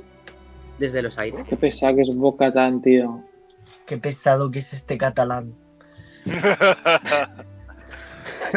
Lo que sí que a mí, os he de decir la verdad, no me ha gustado el momento de que se rompa el sable oscuro. A mí tampoco. A Eso mí me ha. No, horrible. eh, o sea, a mí me ha sorprendido, eh, o sea, pero no O sea, no vas a hacer una película, no estaría es guay que en la película Mando se subiera al mitosaurio con el sable oscuro. Pero No lo puede llevar la todavía. película. No descartes, no descartes. Mando, Bueno, Ahora ¿verdad? realmente mismo- no Igual todo, la armera lo arregla, ¿eh? La, la armera igual lo arregla en la fragua la armera nueva. no lo creo, porque para sintonizarlo se necesitan poderes de Jedi. No, si no, la armera podría hacer más sables oscuros. No, No, me refiero a la armera. No, la armera tiene el cristal de Kyber allí, solo tendría que hacer una especie de, de No, porque no, no puedes hacer un sable de luz si no tienes sensibilidad con la fuerza. Para hacer el sable de luz es imprescindible. Ya, pero, a ver, no está partido. Le pones tinta aislante americana, es un poco. ¿eh? claro. No, pero, pero es lo que os decía antes, teniendo en cuenta que saldrá el, el de sables en Ahsoka, que es un personaje que viene de Clone Wars que sigue ahí, que además lo interpreta David Tennant. Ahí yo creo que, que puede ser un, Forjador de Ahora lo sables. un buen vehículo. Esa palabra es buena, eh, me gusta, ser un forjador de sables, tío. Yo sé que hay unos cuantos por aquí de forjadores de sables, ¿eh? Y bueno, Sí, no mires Tras- para atrás, José, que hablo por ti. tras estas eh, escenas de lucha también. eh, Sí, de con un esto, martillo con, con- Así viene es. El momento juego. Este momento del que hemos hablado de Moff Gideon, su muerte rara. Juego. Sí, Gideon Prime. Muerte, no muerte. No vemos muerte realmente. Vemos Hecho muerte. bueno, Muerte. será, o será Luego- José, muerte, muerte. muerte de su Si clon, no hay cuerpo, sea, no hay muerto. será, o será muerte de su clon, ¿sabes? O sea, porque ya, porque ya viendo que tenía clones el puto Moff Gideon, ¿sabes? Pues Después de Grogu es su verdad que pedazo fuego, ¿no os ha faltado el mando, quito el casco y morreo con Bocatán? Es que me ha No. Faltado. Pesadilla, que no se quite el casco. que- que- No, que, ese tío no tiene cara, es un mandaloriano yo no veía, yo no veía, yo no veía tensión sexual entre nada, entre o sea, había menos tensión sexual que entre Kylo Ren y Rey, o sea, no, nada, cero, menos aún. No, o sea, imagínate, más que ellos sí. No, no, cero, la misma, o sea, Eh, no. Tu o sea, canción no está tenía ni- escrita, pero te acompañaré hasta que lo esté. Y Bocatán de reojo, en plan. No, es- es- No, esa, esa, eso- esa, la, esa lamida de culo a mí me sobra. No sé, a mí, a mí, esa, a mí esa rendición de mando a los pies de Bocatán es algo que no me ha gustado para nada de, de la serie en general. ¿eh. Porque están chochados. Pero, pero lo, lo que iba a decir es, o sea, era, era muy evidente, ¿no? La, que, que Grogu iba a hacer esa... que se iban a salvar obviamente porque Grogu iba a hacer ahí la fuerza, super Sí. bola de fuerza. Yo esperaba un momento Estaba fuerza cantado, total. ¿no? O sea, esperaba un momento fuerza total con los Sí. pretorianos. Yo esperaba que Grogu los levantara y ¡pa! Pero lo ha hecho con el Y fuego, los- que no pasa nada. y los estrujara, ¿no? O sea, pero Sí, pero bueno, no pasa nada porque no- ya luego he entendido no, el que no lo hicieran en ese momento y hacer el momento épico con el fuego. Ha tenido más Mm. sentido. Porque de hecho lo del fuego ya lo había hecho en, en la primera, pero no con tanta cantidad. Por, por, Mm. por no hablar de lo miserable que se ve Bocatán con su mierda de escudito intentando salvar a todos así, como con un escudo así, que- y, y luego el otro con la bola de fuego ahí de todo.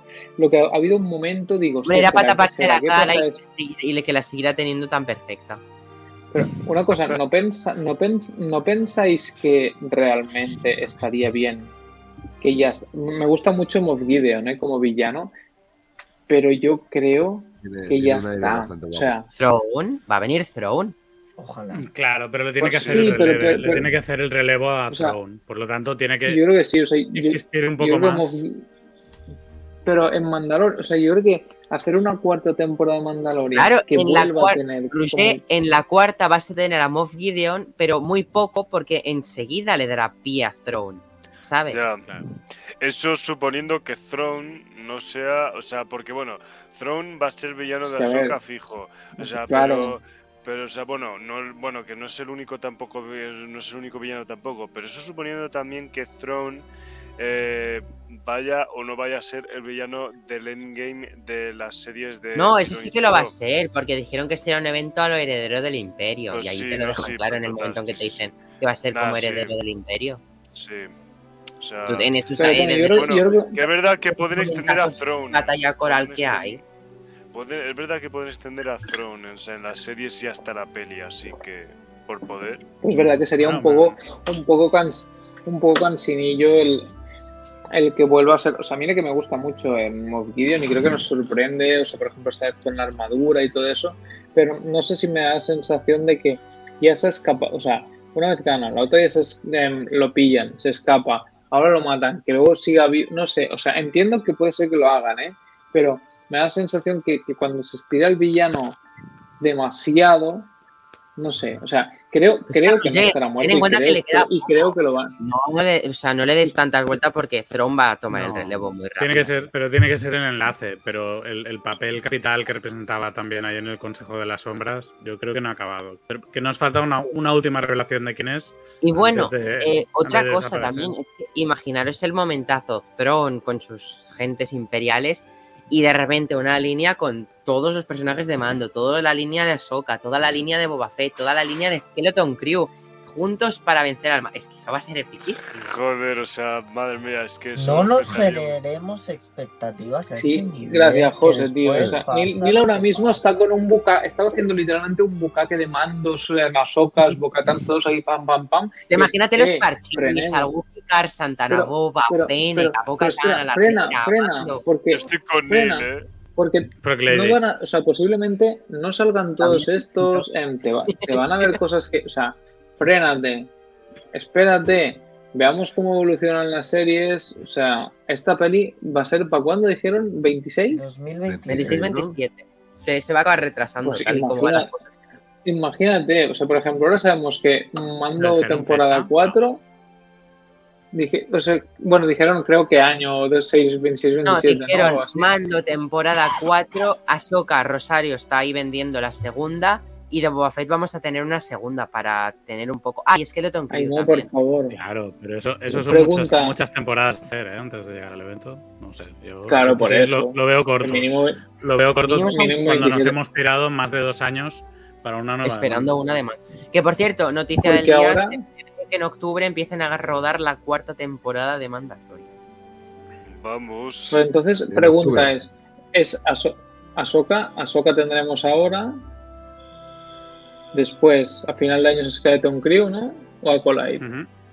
Y cuando... Ya, Sí, pero cuando estrene. Skeleton Crew vendrá de Acolyte para hacer un interludio y después ya vendrá Mando 4. Claro. Pero ¿cuándo? Muy pronto la ¿Cuatro años Si que viene? en noviembre. Mando 4, 24, ponle 25. Diciembre. Por del eso- Desde 24. 24, Entonces falta, entonces falta. 25. Falta, falta, claro. Claro, no, pero yo- el año, que viene vas a te- el año que viene vas a tener Acolyte junto con Andor temporada 2. Eso te va a cubrir todo el año, porque Andor ten en cuenta que 12 capítulos cubren mucho. madre. Y luego ya te Porque pueden meter a perfectamente, luego Boba Fett, luego Ahsoka pero 2 Skeleton- y ya está. Y en evento final. Skeleton Crew es este, Skeleton Crew es este año, ¿no? Final de este año que igual te hacen lo de diciembre, el 29 de diciembre, para ocuparte de... El último miércoles de diciembre. Mm. Sí, sí, puede ser. Sí. Bueno, lo importante es Ahsoka. Yo, y, y As- o sea, yo creo que después de Ahsoka que nos Pero bueno, les- tenemos, pro- tenemos programado un futuro de la saga para hablar de estos temas. Eh, vamos a acabar el capítulo de mando, que ya hemos llevado una hora y media. Eh, Mm. Acabamos con el bautizo, que no llega a acabar al inicio de temporada. Sí que ha sido un tanto poético, ¿no? Empezamos bautizo, acabamos Sí, bautizo. eso sí. Sí, Pero lo guay es cómo acaba el bautizo con esa escena de un. ¿Sabes? Ese mitosaurio. sí. Sí, sí, es Una, verdad. una pregunta.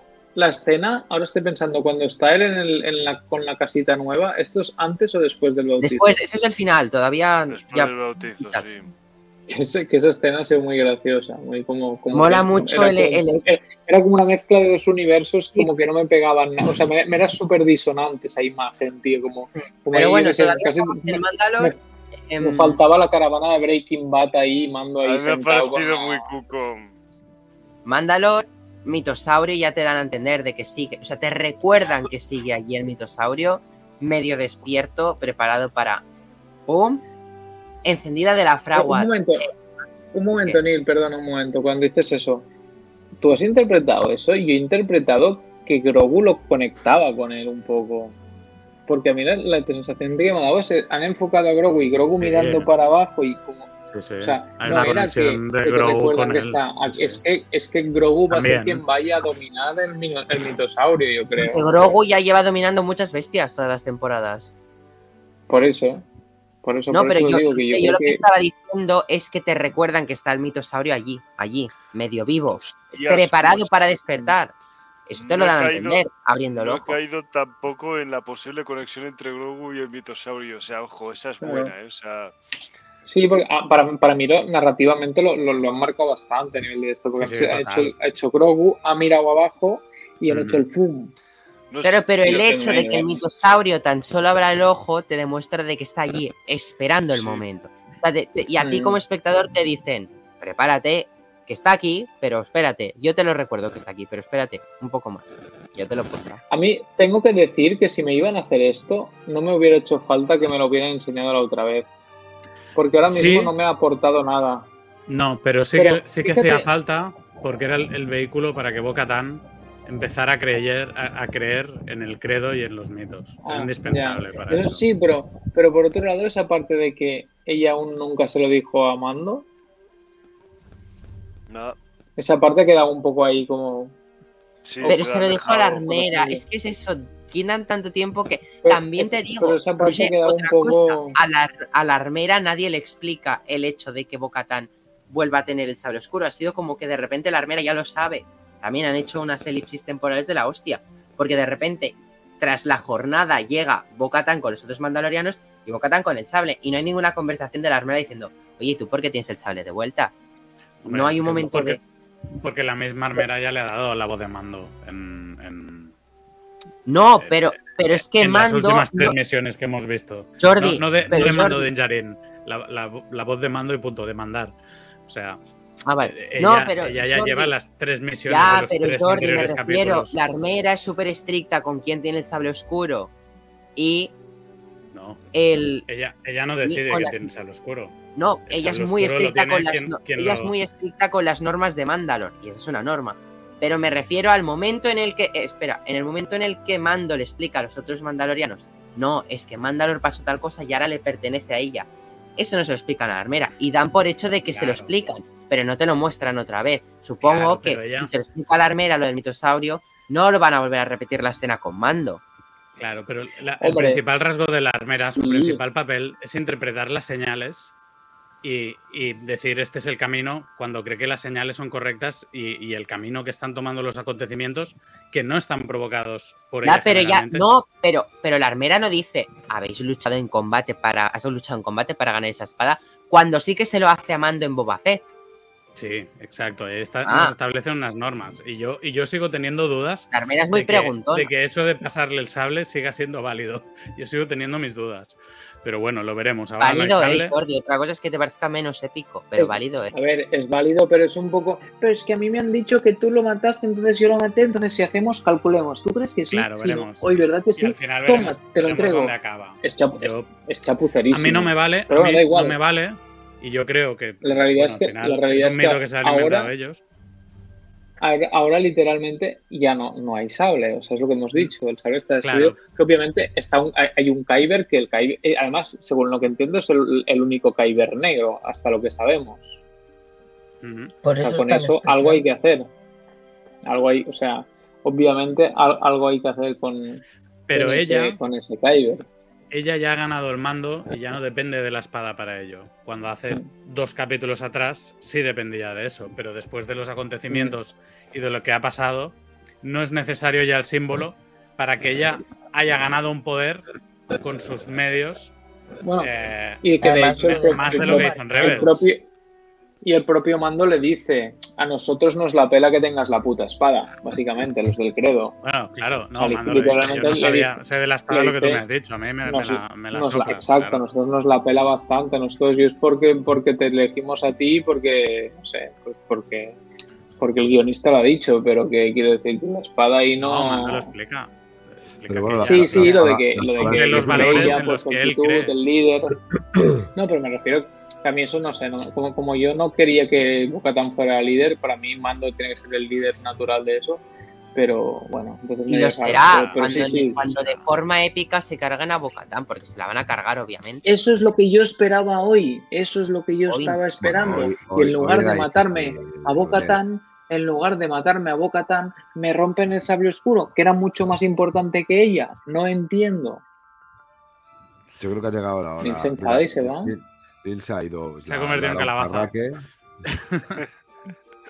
Normal con estos No, pero, el, sable, el, el sable oscuro es un icono y el sable oscuro yo creo que tiene que haber alguna manera de poder restaurarlo o de poder arreglarlo. Mm. Y ahí seguramente algún tipo de Jedi como, como Luke tenga o Ahsoka tenga algo que, que ver en todo esto. Eh, a ver, es verdad que es, es solamente un símbolo, pero es un símbolo tan sumamente importante para los mandalorianos como para darle esa importancia a haberlo roto y como para darle la importancia de, de poder recuperarlo. De de poder reconstruirlo. Mm, Sí, es verdad lo que decía más Jordi, que está este, el, robot, es, el robot centenario este que, que ha hecho todos los sables y todo eso, ese que nos lo presenten, porque a priori, ¿para qué? ¿No? O sea, bueno, claro, no sabemos nada de- del tema de Ahsoka, de por qué, ¿no? Pero a priori no es algo que, que, que muy evidentemente sale, ¿no? O sea. No, no, y el, Bueno, el- Tras la, es- tras la escena mitosaurio, final épico, nos, bueno, pues nos muestran esa parte de visita al bar de nuevo, esa conversación, ¿no? De que Ma- Mando pues coge el droide y vamos a Nevarro. Y allí tenemos pues Griff carga y Oye, le cede la casa. has pasado muy rápido por el bar, ¿eh? Y ahí pasan cosas muy importantes. Bueno, el nuevo- No, aparte el de nuevo los rumbo de la serie. Claro, cuando Mando dice, vale, quiero seguir haciendo lo que hacía, a mí el, el reinado paso de él, ahí está Bogatán, me parece bien eh, yo de esto, y yo quiero seguir haciendo lo que era y poder enseñar a Grogu, que es mi deber, es ser padre ahora. Se retira para hacer eso. Básicamente, Eso es lo que él quiere- Y además dice, no quiero cazar a un cualquiera. sueldo fijo. Claro, un sueldo fijo y trabajando con ética.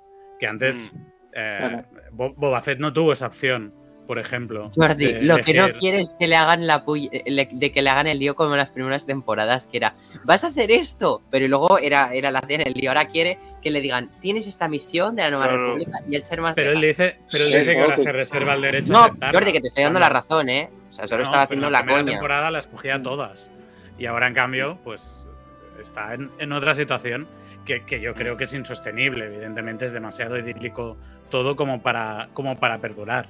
Esto va a petar No, y- y pen- Eh, y antes de la serie del Mandaloriano. En el capítulo de, del Claro. Mandaloriano de Skeleton Crew va a petar esta situación y va a tener que, que cambiar igual que petó el que Grogu se hubiera ido en, en otra serie en otro lado.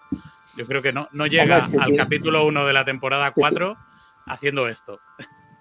Sí, es que si no sería un poco. La, la- de hecho, lo guay de esta temporada es que sabíamos que iba con todo el- con toda la movida de, de recuperar Mandalor y tal, que había como un hilo conductor general. Ahora que, que te planteen, si no, que el hilo conductor general sea Mando haciendo sus misiones, uf, pereza máxima. No, no, yo creo que, yo creo que obviamente No ese, ese, ese, ese no va a ser como Bad Batch, el- los, los, los excursiones para Sith, la verdad. O sea, yo creo que Mando está mucho mejor planteado como para que sea este coñacillo de misioncita mm, Claro, de, de y recreo, aparte- sinceramente. Y aparte ahora, pues por otro lado, tienes el hecho de la reconstrucción de Mandalor, ¿no? Ahora tienen que ir reconstruyendo. Sí. Vemos aquí que Sí. tenemos a, a, a Bo-Katan representando el liderazgo de los mandalorianos y la armera está representando lo que sería la típica figura que había en las tribus del chamán. O sea, el sabio, el de los conocimientos, es un poco el papel de la armera. Y está guay, pues, ver cómo a partir de estos liderazgos, los pocos mandalorianos que hay, el ir volviendo a reconstruir Mandalor. Está muy guay. Ten- Y una eso pregunta, ¿cómo van a re- ahora es una pregunta técnica, ¿cómo van a repoblar? ¿Se pueden juntar entre los del credo y los otros? Y si se juntan, A ver, uno lo hace con el casco y el otro no. Cuando un chico se junta con una chica. Ah, bueno, Sí, hoy en pero- día ya queda como cuando un chique se junta con una chique. Sí, no, no, pero claro, pero eso entiendo, la- entiendo la copulación, pero hablo ya José lo ha hecho, ¿sabes? Tiene un niño. ¿sabes? Bueno, Si yo jun- qué sé, si pero a lo mejor en- Lili cinco minutos antes sacó dos calcetines y se lo explicó. No sé. Dicen que no, pero bueno, que sí, no, es fuera coñas. Es, eh, cuando hablan de, de reconstruir todo eso, hablan de la parte de repoblación. Eso es como una parte que a veces se queda en el aire porque te hablan de los, mandal- de los mandalorianos, de los niños que normalmente son como foundlings, ¿no? Pero luego también sabes que Paz que tenía el hijo, ese, que lo deja huerfanito, porque no sabemos si hay una madre por ahí. No era un huérfano. hemos visto ningún. Es el huérfano No adoptado de Paz tengo entendido yo, ¿no? Sí, no era hijo, no Ah, era no, hijo no, de hijo. él. No sé. Es que me- no, me pareció entender que era un huérfano al principio de la temporada. Porque creo que Bueno, le llaman pero huérfano. En un capítulo que se llama The Foundling, sí, pero no. No, No, pero es que yo creo que lo nombraron a él directamente, el huérfano. Creo que dijeron que un, huer- que un velociraptor volador se llevó a- al huérfano. Es lo que Pero, se, pero creo que se refería Dijo a mi algo más, el huérfano, no sé. Pero... No, no. puede ser. Dijo, él dijo, mi hijo, tú has salvado no sé qué a mi hijo. O Hombre, es que, pero ¿qué quiere es que decir? Ahora es el hijo de Din Djarin. Adoptado, pero es el hijo. no, Eso no hablo del del. Sí, pero, pero a ver, si, es, si no pueden decir el huérfano y mi hijo. O sea, si es adoptado en ese momento deja de ser huérfano. es verdad, es verdad. Es- o sea, Sí, sí. entonces quiero decir que, bueno, ya me da curioso, es, es una mierda pregunta que no viene a cuento, pero en realidad es, no, no hemos visto tampoco ninguna mandaloriana embarazada. ¿Cómo ese, esa repoblación? Yo necesito que José me haga una investigación sobre eso, tío. Es que no sé cómo lo hacen, o sea, en Rebels era más fácil o en Clone Wars. Bueno, en Clone Wars es que se veían mandalorianos normales, no se veían con armaduras. Sí, y por eso. En Rebels también ibas, te quitaban el casco, tal, dices tú, pues subimos. Pues sí, Pero en eran- cualquier momento. Pero aquí los del que, los del culto, los del querido. Imagínate la armera, tío, con puro martillazo ahí mientras, desde- con el casco, tío. No Sí. puedes. Es que como no se quitan el casco, tío, para nada. A ver, que eso es intentar no de- tocarte durante eso. Los de Clone Wars y Rebels estaban armera- condenados a la extinción porque estaban en la decadencia de su cultura. Bigote. La armera seguro que es virtuda. Superior bueno. inferior. Vemos que se han solucionado muy fácilmente el tema de poner un Marshall en Nevarro. Lo han liquidado rápido. O sea, yo creía que iban a buscar un nuevo ex. Sí, No, también otra oh. sorpresa. Y, Pues O sea, que guay. vuelva dato. y viene la escena de la que De hablaba antes. La, la escena de momento, mando momento, ranchero. Pero no, te, pe- pero no te pides lo del Marshall. ¿No hubiera molado un mensaje ahí en plan. em, yo, yo veo soltado una pullita ahí, como decir, de un nuevo, un nuevo Marshall que incluyera un poco un, poco un Zasca, un nuevo Marshall para todos, inclusivo, una, una, una movida así que hubiera montado un Zasca de porque quedara claro, porque chutaron a la zorra de Carador por fachilla y racistilla. Me callo.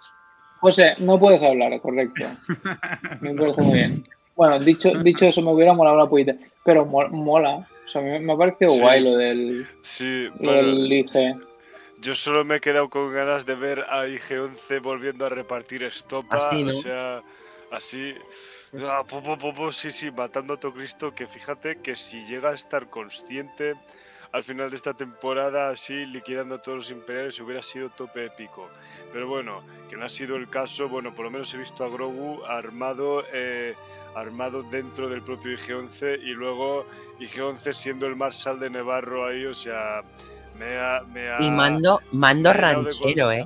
O sea, esa Sí. pose de mando de final de película del oeste. Mm, en su Mando. Sí, es lo como Yo te lo juro tío, que he visto también. esa escena me, me venía como. Sí, o sea, era como, como, como era muy tan. O sea, me explotaba bastante el cerebro, ¿no? En esa escena faltaba el pam, pam, pam, pam, No, te lo juro, yo, yo pensaba eso, digo, por ahí va a pasar la caravana de Breaking Bad ahí por detrás en el desierto. ¿eh? No sé, tío, ¿Sabe? te- te- he visto esa imagen y me quedaba ahí como... También le faltaba, también a esa escena le faltaba para que fuera puro western que Mando tuviera el La, casco la hoja. quitado. la- No, que, como que el mando tuviera el, co- que Mando tuviera el casco quitado y lanzar un, espu- un escupitajo así de ba- a- a- así o, la, en ti- el o, la, casco. o, la, ti- o la típica... La típica Juli, yo te lo explico. Pedro Pascal no estaba en el rodaje.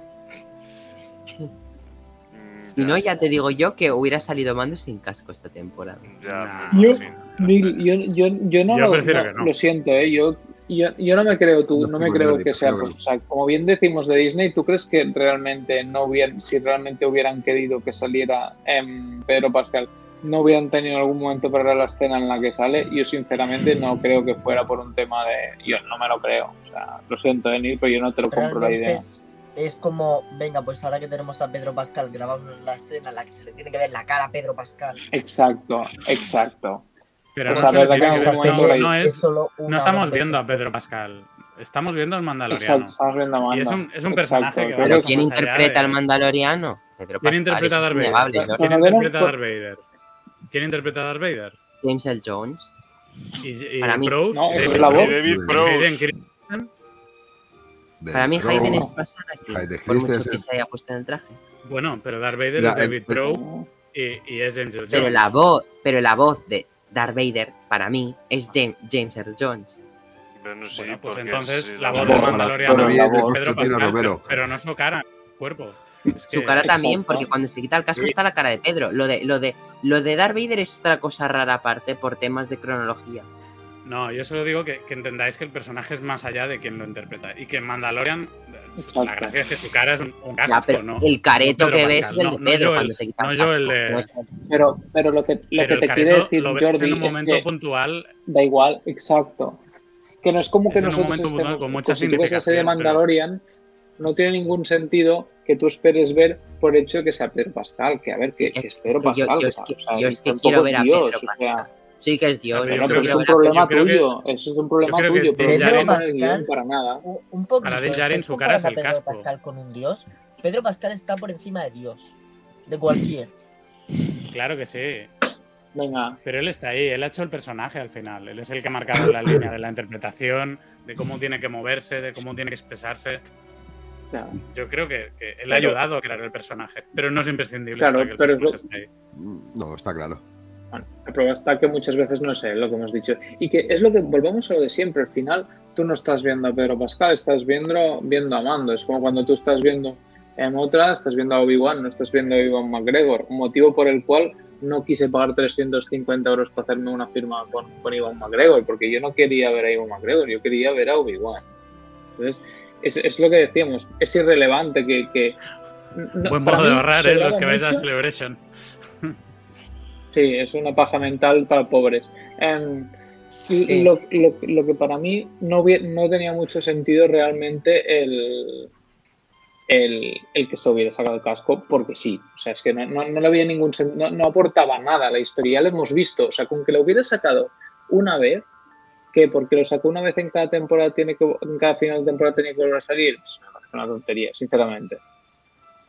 Ya, pero ah, yo lo digo por las escenas que todo el rato estaban como, te lo quito. Ah, no, no te lo quito. Están jugando con tu mente. Exacto. Estaban riéndose de ti. Ah, Claro, ahora pero sí, eran ahí. Ay, qué bien se piensa. Ay. Ay, ay, ay. Eran tú y, tus, tú y tus ganas de verlo también. o sea, Claro, también. Sí.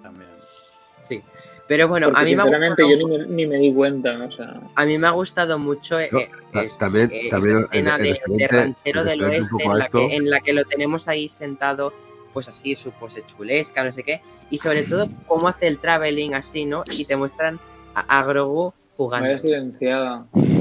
Con la rana. No, No, no, yo no lo he Yo no, ¿eh? silenciado yo. Que escucha, chavales, que yo me piro. Así que. Que nada, me voy a acostar. Ya es demasiado tarde. Así que nada, un Nada, placer y que placer, nos, Jero. nos vemos pronto.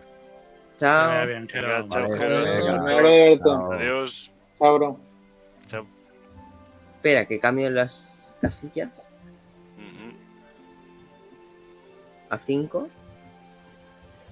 Vale, ajustado. Bueno, estamos en la escena final, Grogu jugando con la ranita, muy otra ranita tipo las de Luke, y ese círculo. Ah, sí, No, el eh, esa transición muy Star inesperado, Wars. eh, O sea, sí. O sea, Muy bueno, o sea. Em, espera, Jero, que te digo. em, no, porque descubrí que se puede descargar sin que esté subido. Eh, dicho esto, eh, Tatooineanos, hemos hecho las escenas, no sé qué. Ahora vamos a hacer una cosa, pero os lo pido por favor, como he hecho la introducción, aunque luego no me hace mucho caso. Lo intentamos hacer muy, muy rápido. Cada uno, frase, opinión del final, ¿vale? Y luego sí que nos despedimos todos juntos. Hoy sí para despedir este final de serie. Em, Vale. Si, bueno, Jero, no te has ido. Si quieres hacer tu frase, la, la haces. Em, bueno, ya me dices algo. Eh, voy a pasar, voy a empezar por el mismo. Eh, majestuoso, impresionante y con una capacidad de construcción fuera de lo normal dentro del universo de Star Wars. nos volvió la ilusión y sigue manteniendo ese gran punto. Y es una serie que está a la altura y tiene muchas expectativas. La pena es que creo que le quedará una temporada más y la película final de Filoni, donde se junte todo su, universo. Así que, bueno, eh, espero que, que siga habiendo muchos años de Yarin. Y si no, pues será uno de los mejores recuerdos, porque este es el camino.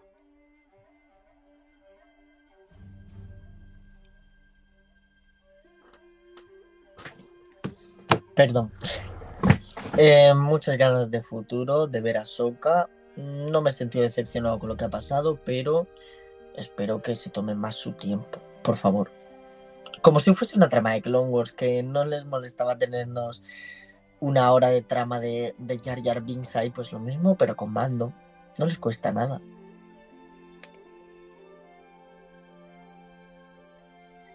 Pues nada, valoración final de que de puta madre, que, que venga una cuarta y que vengan las que quieran, pero que nos mantengan amando como protagonista, que se dejen de intentar semi-opacarle con personajes como Fatán, que están bien, pero no.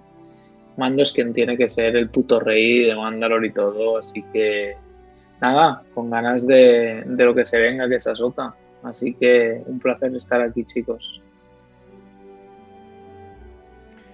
Eh, nada, muy contento. Yo estoy, estoy alucinado con la cantidad de información y de cosas que han pasado esta temporada. Yo creo que pocas veces hemos visto un producto de Star Wars con tanto contenido. Estoy muy de acuerdo con José de que, de que todos nos hubiera gustado más tiempo para, para degustarlo, ¿no? Un par de capítulos más.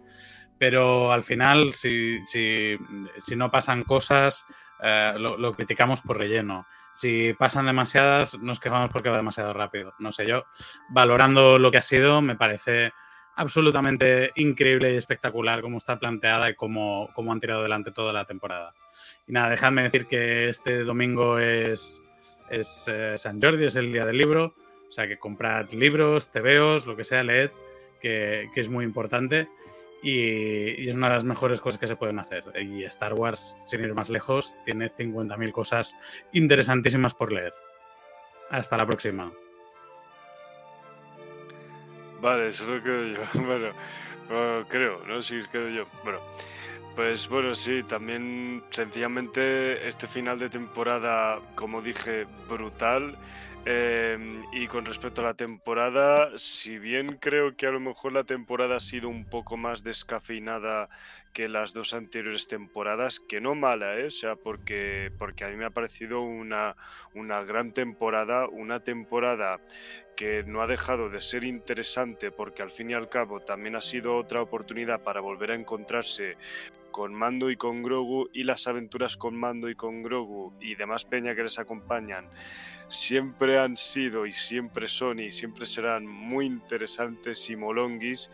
Y eh, a esta temporada no le ha faltado tampoco la epicidad y la emoción de Star Wars que a mí tanto me mola ver en una serie como esta y en cualquier otro producto de Star Wars, ya sea una película o en una serie y sobre bueno, y luego también pues la emoción y la epicidad que caracteriza The Mandalorian y especialmente en esta en este final de temporada que que ha puesto todavía más de manifiesto eso, esa, eh, esa emoción y esa epicidad que demanda lo que esta serie eh, que de Mandalorian no ha perdido, incluso en su temporada más descafinada. O sea, y de nuevo, pues sigue siendo otra prueba de que esta serie para mí está en el Olimpo de las series de Star Wars y sigue siendo una de mis series favoritas de Star Wars. Así que, o sea, y para mí, y para mí eso es, eso es con lo que yo me quedo y lo más importante y no tengo nada más que añadir a ese respecto. También, pues eso, pues con muchas, con muchas ganas de ver a Soka con muchas ganas de ver a Soka. Ahora termino, perdón. Con muchas ganas de ver a Soka y lo que se venga de Star Wars y sobre todo con muchas ganas de ver el endgame de las series de Fabro y Filoni en el cine que seguro va a ser un evento único y espectacular y que recordaremos con mucho cariño. Pues muchísimas gracias a todos los que habéis hablado ahora. Yo, bueno, pues eso, he acabado un poco frío al final, pero sí que es verdad que ahora hablando con vosotros me he, ido dando cuenta de que tenemos escenas muy chulas, pero ha sido que tras esas escenas a mí me ha dejado un poco. Ah, porque también he de decir que el problema es que me he quedado viendo los créditos esperando una postcréditos y obviamente no ha pasado, ¿sabes? Pero eso ha sido culpa de mis, expectativas, obviamente. Dicho esto, Tatuinianos, ha sido un placer estar toda esta temporada de Mandalorian con vosotros, comentando capítulo tras capítulo. He tenido un montón de déjà vus, ¿no? Pensando en cómo empezó el podcast de Connection Tatooine, ¿no? Hablando de la segunda temporada de Mandalorian, capítulo tras capítulo. Es decir, que esta temporada me ha gustado mucho más que la primera, quizás no que la segunda, porque la segunda tuvo sobre todo sorpresas. ¿no? Aquí ya sabíamos un poco a dónde íbamos, Mandalor. Y hemos tenido epicidad. En la segunda fueron sorpresas y la primera fue como maravilla, ¿no? De, que estamos viendo, esto es una maravilla, ¿no? Pero bueno, deseando que venga una cuarta, deseando que venga Soca, deseando, ¿verdad? Pero sobre todo, próximamente, aparte de tener un podcast hablando del futuro de la saga, próximamente tengo muchas ganas de que se venga Guardianes de la Galaxia Volumen 3. No por ver la peli, sino por hacer podcast y volver a tener a Tony en el podcast. O sea, esas son mis ganas de que vuelva Marvel. Es porque vuelve Tony al podcast y sobre todo también se viene Invasión Secreta. Vamos a estar aquí con Invasión Secreta tope para tener a Putoni de vuelta en nuestro querido Conexión Tatooine. Pues nada, deseando que vuelva Marvel. Y también, también os digo, deseando que vuelva Star Wars porque lo que viene de Star Wars va a ser muy épico. No Visions, obviamente Ahsoka. Dicho esto, Tatooineanos, os quiero un montón. Si queréis hacer la despedida grupal. Hombre, pues también aquí un placerazo, hombre, como siempre ando por aquí. Chao. muchas gracias por John Chad atentos, John Chad atentos, lo petas. Esta también, queremos un